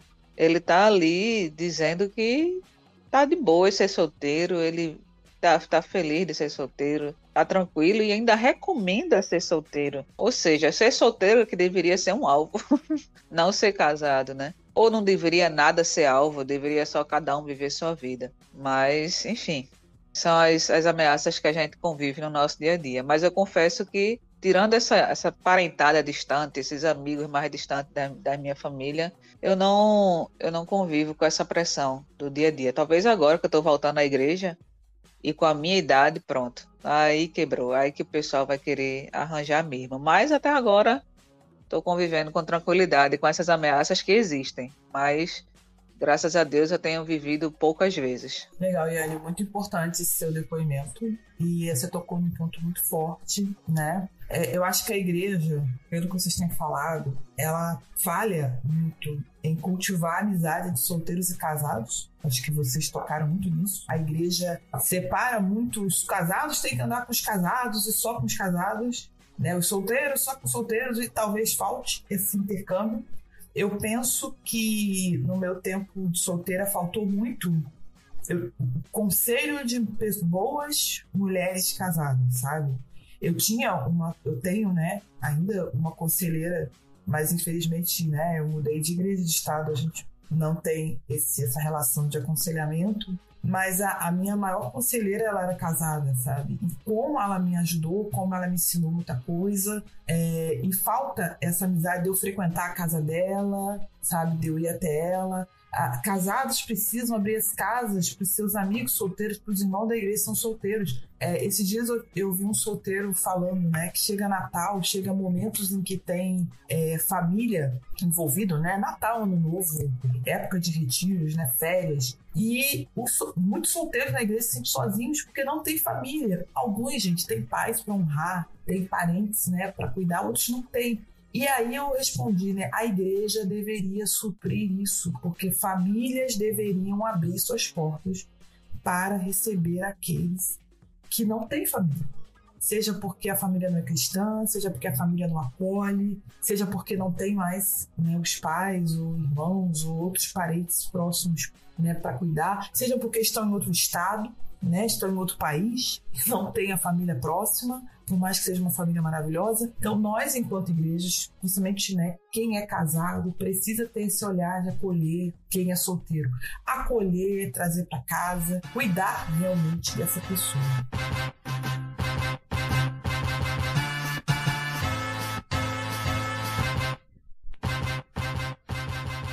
pergunta que eu fiquei pensando, eu tenho duas, na verdade, para fazer. E duas polêmicas, agora bomba final para acabar o programa. e aí, gente, quem quiser abre o microfone e responde aí. Primeira pergunta: será que a igreja induz o solteiro a cara de querer casar deixando ele no perrengue? Será que não há essa assistência dos casados a solteiros? Será que não existe grupos de solteiro?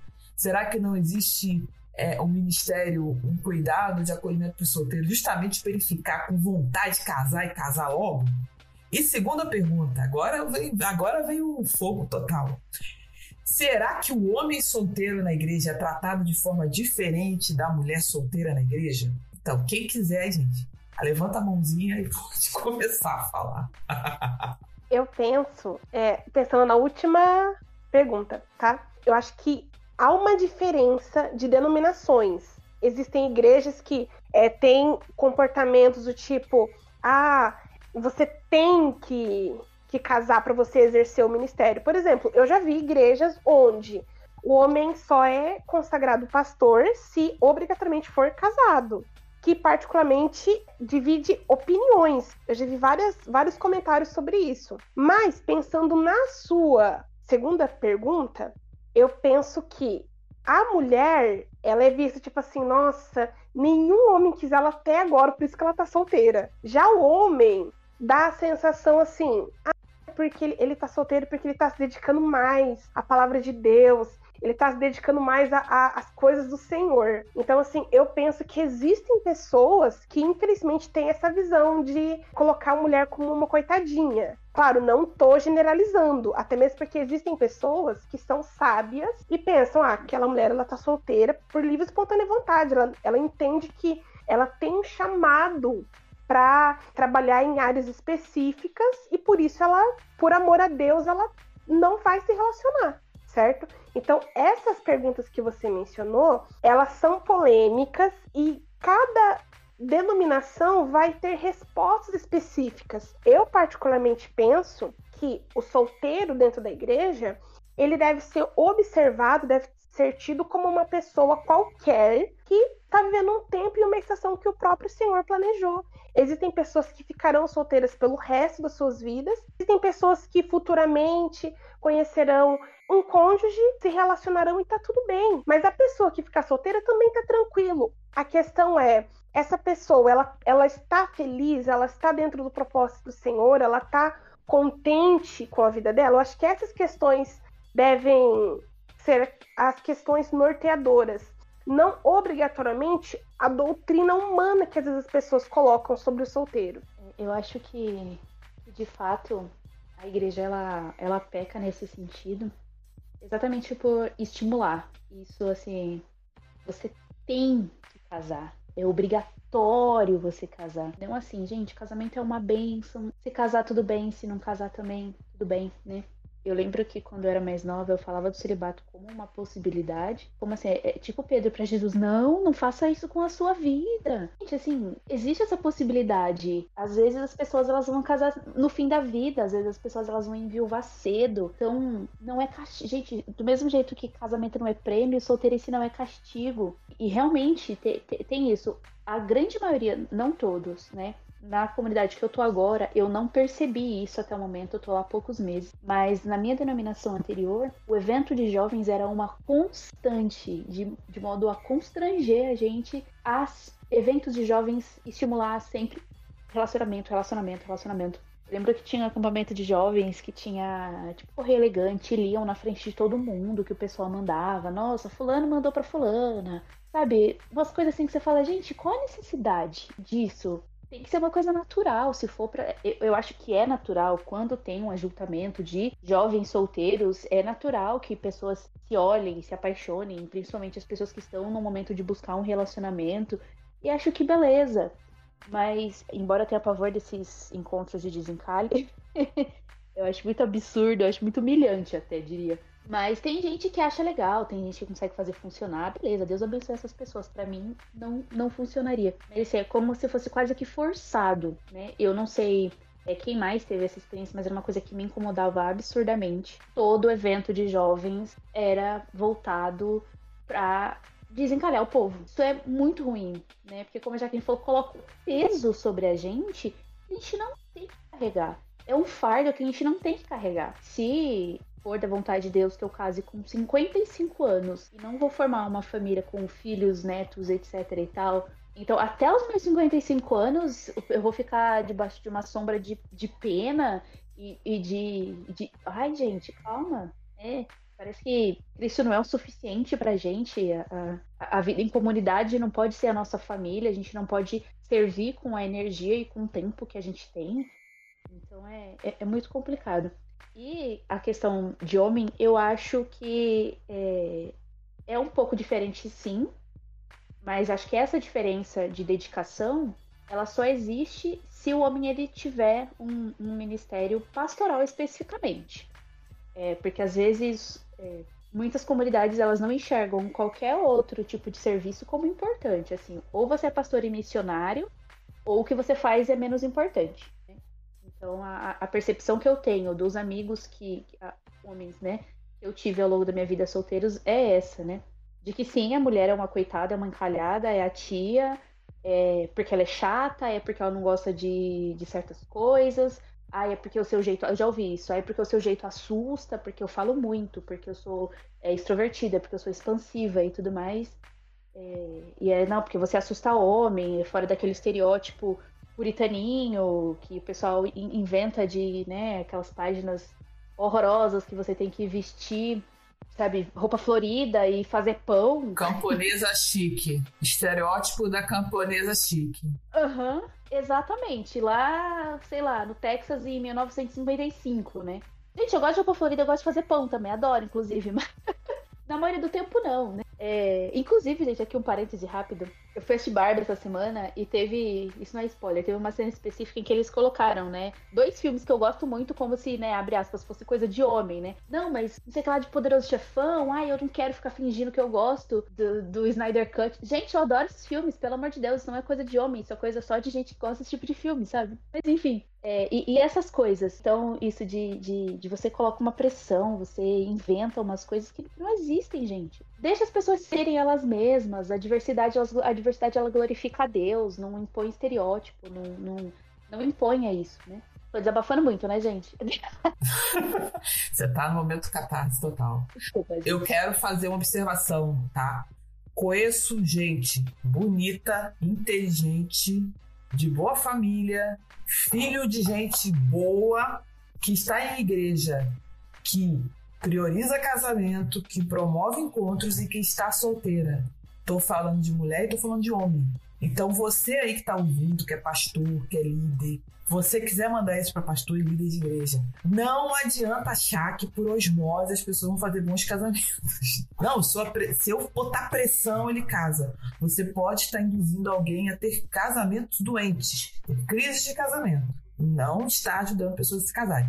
Eu acho legal quando você cria oportunidades, mas não que você faça isso de forma indutiva ou até vexatória. Você quer apresentar alguém, você quer promover eventos, mas você tem que deixar muito claro que é uma coisa para quem está afim, para quem está interessado. Tem gente que quer entrar na brincadeira, tem gente que não quer. Né? Tem gente que vai se beneficiar, tem gente que vai se prejudicar. Lembre disso. Porque às vezes a pessoa pensa assim: não, é, é só fazer isso aqui que o fulaninho vai casar. E o fulaninho não casa. E o tempo vai passando, a idade vai chegando e o fulaninho não casa. Ah, então o fulaninho tem problemas. Não, gente, às vezes não é por osmose que a pessoa vai casar.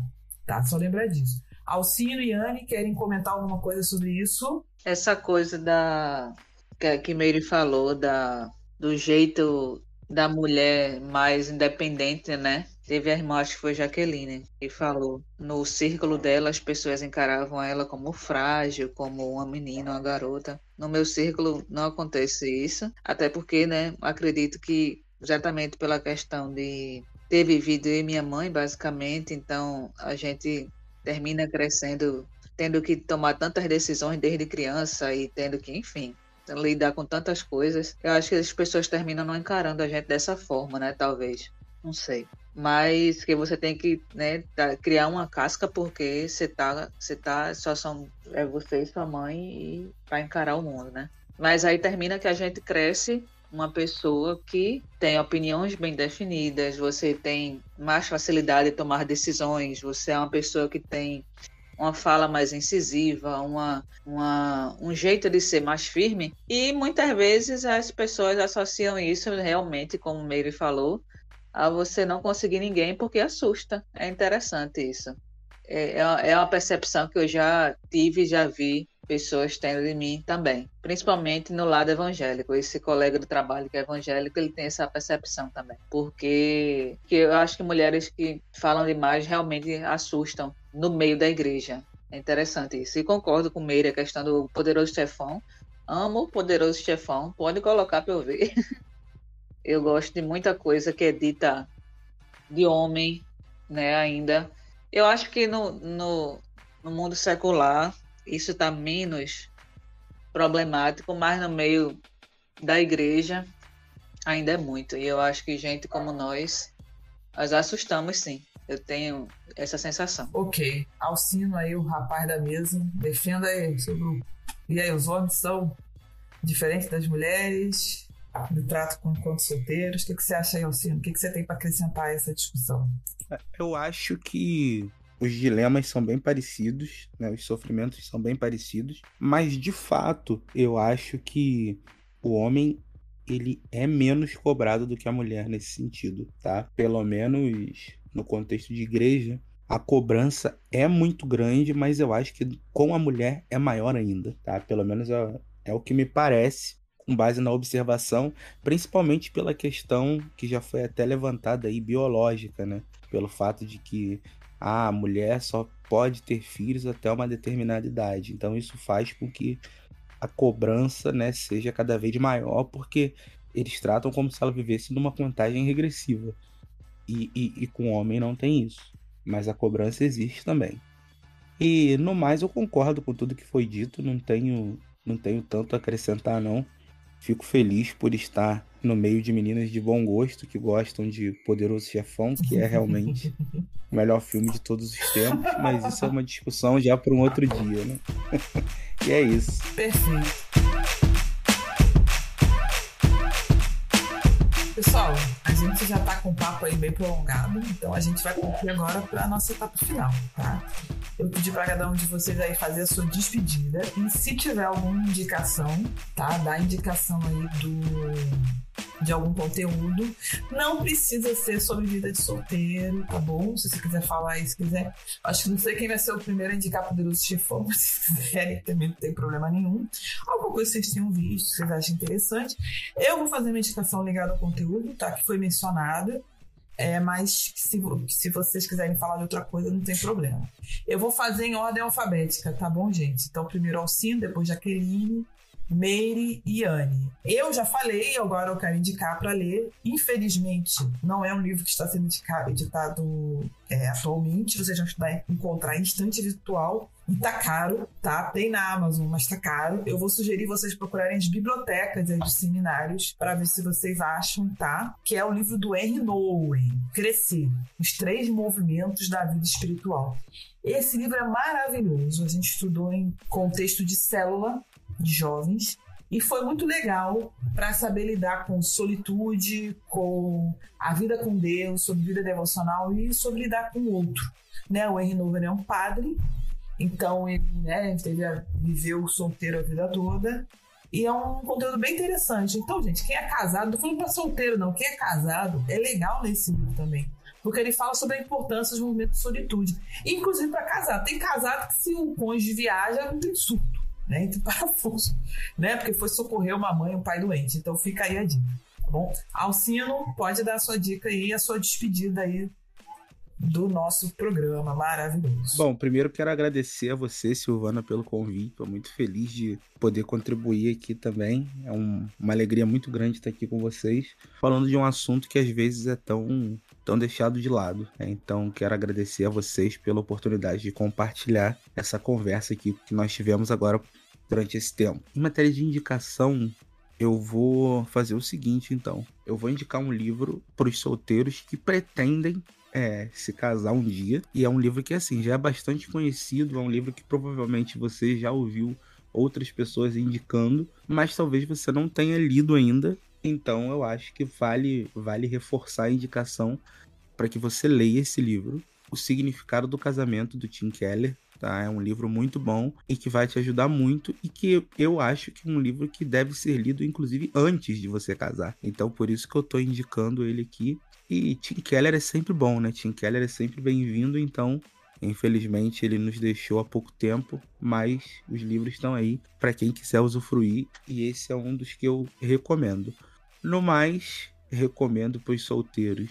Veja bons filmes, veja Poderoso Chefão. Se você tiver num dia de muita solidão, você pode colocar logo a trilogia, porque aí você vai passar o dia todo assistindo, porque os três filmes são enormes, então você vai ter entretenimento pro dia todo. Veja boas séries e tome banho gelado, que é fundamental também. Jesus Cristo, banho gelado. Eu agradeço, Silvano, o convite. Muito feliz em conhecer o Alcino, a Meire, a Yane. Foi um prazer conversar sobre esse assunto com vocês. Como dica para aqueles que pensam né, em se relacionar, eu acho que o podcast que a Silvana gravou, tanto o especial do Dia dos Namorados como o tutorial de varoagem, contribuirão muito para aqueles que pensam em se relacionar. É, eu acho que é muito importante é, sempre buscar literaturas que falam sobre casamento, como o Alcino recomendou também. Se preparar para o casamento é algo fundamental. E uma dica que eu gostaria de destacar aqui é não ceda às pressões psicológicas, busque sempre é, aconselhamento, busque ouvir seus pais, é, e como o Alcino também comentou, toma um banho gelado para acalmar os hormônios e vai dar tudo certo. Banho gelado é bom, igreja. Banho gelado é bom. Deixa a pele mais macia, cuticula o cabelo mais selada, fica com mais vício no rosto. É só bênção, só. só não faz isso às 5 da manhã para não pegar resfriado. É, eu queria agradecer muito. É, foi um privilégio estar com vocês aqui. Esses foi os abafos, mas anos nessa, nessa, nessa corrida solitária. É, é muito bom. Eu acho que esse é um tema muito relevante até para os outros solteiros saberem que não é só eles que passam por certas situações, não é só eles que se sentem diferentes, enfim. De indicação, gente eu gosto muito de filmes e como uma boa pessoa de humanas, a gente consegue observar e tirar a lição das coisas de tudo. Eu quero indicar um filme, além do que eu falei, né? O Noivo em Fuga, que é muito legal e, e é bem engraçado, é, principalmente essa parte que, que toca a questão de identidade da, da protagonista e tudo mais. Tem um filme chamado O Lagosta, The Lobster, é uma distopia muito legal para quem gosta de distopia, que é um mundo em que é proibido estar solteiro, é crime estar solteiro. Então é muito legal. Eu gosto muito da, da, da ideia do filme. Eu assisti ele assim que lançou há muitos anos, então é, eu tenho muito carinho por esse filme e exatamente tudo tem relacionado a esse papo aqui que a gente teve. Tem um, um livro também que é mais voltado pro tema, que chama Ainda Não Casei. É, eu demorei muito tempo para ler esse livro porque eu não acho a capa dele muito bonita. Perdão aí, pessoa que fez a capa desse livro aí, mas ela não tá muito legal, não. mas leiam esse livro, ele é muito legal. Tem, tem vários pontos de, de reflexão.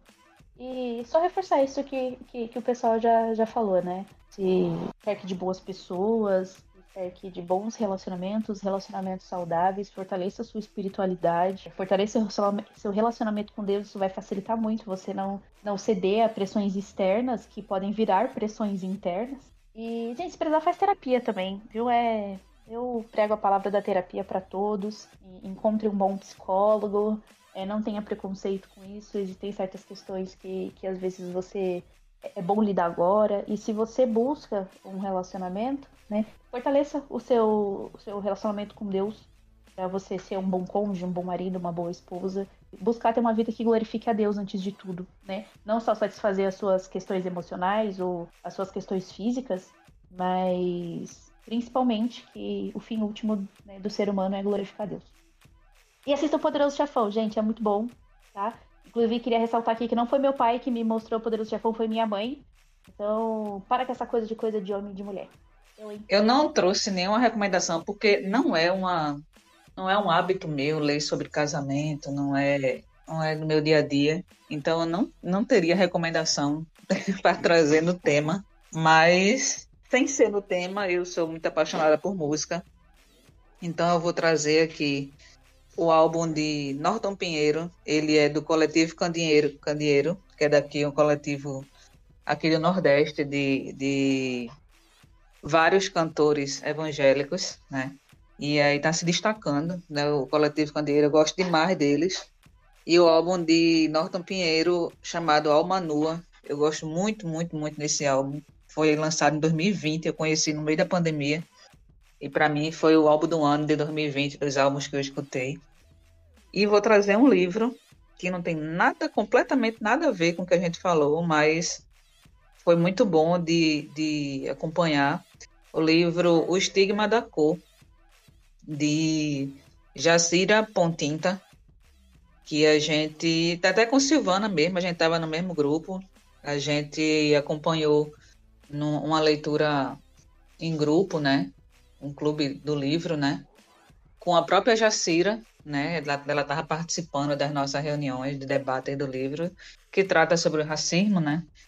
E foi, foi uma, um, um, ótimo momento, assim, a gente passou, acho que foram três, três sexta-feiras com Jacira discutindo sobre o livro, e foi um ótimo momento, um, um, um, livro que, assim, a meu ver, é essencial de ser tratado na, nas igrejas evangélicas, na vida, né? Mas ela traz o contexto evangélico, né? E muito bom, assim. Então, essas são minhas duas indicações. É, endosso a, a indicação do Poderoso Chefão, apesar de não curtir muito o terceiro. Primeiro e o segundo ali, mas o terceiro dá uma quedinha, mas é bom também, dá para ver. Não gosto de banho frio, apesar de morar no Nordeste, né? Aqui é quente, mas eu gosto de banho quente no local quente tudo quente. E é isso, gente. Obrigada, Silvana, pelo convite. Gostei muito de participar do podcast. E tendo outros aí, estamos aí juntos, se puder contribuir. E que Deus nos dê paciência e sabedoria para lidar com esse momento nosso, que pode ser só um momento mesmo agora, ou pode não ser só um momento, pode ser a vida inteira, né? Então, que Deus nos dê sabedoria, tranquilidade, paz e paciência para lidar com o fato da solteirice. E é isso, gente. Obrigada. Praticamente uma benção apostólica. Fabuloso. Maravilhoso. Gente, muito obrigado. Vamos dar tchau agora para o nosso público. E até a próxima. Um prazer gravar com todos vocês. Tchau, gente. Até a próxima. Tchau. É, até a próxima. Tchau, pessoal. Até a próxima. Até o próximo programa.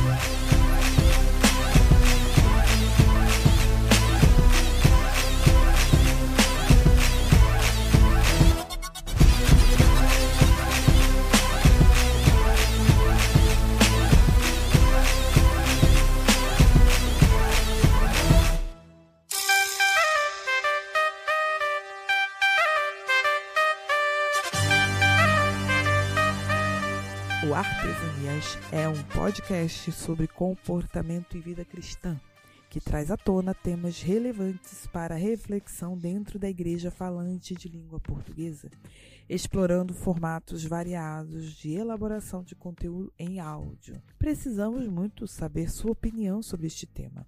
Deixe aqui na área de comentários, no e-mail artesaniaspodcast.gmail.com no Instagram em artesaniaspodcast ou em nosso grupo do Telegram, Artesanias Podcast, cujo link se encontra aqui nesta postagem. Nesta postagem também você vai encontrar os links de dados e coisas citadas neste episódio, bem como as nossas indicações, tanto da host quanto dos convidados. Comente e compartilhe os episódios ou nos envie uma mensagem privada nas nossas redes sociais. Será ótimo receber seu retorno.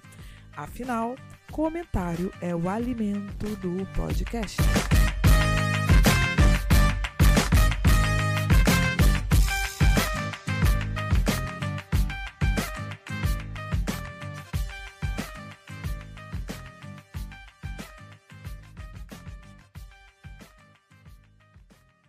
Este podcast foi editado por Bibotalk Produções.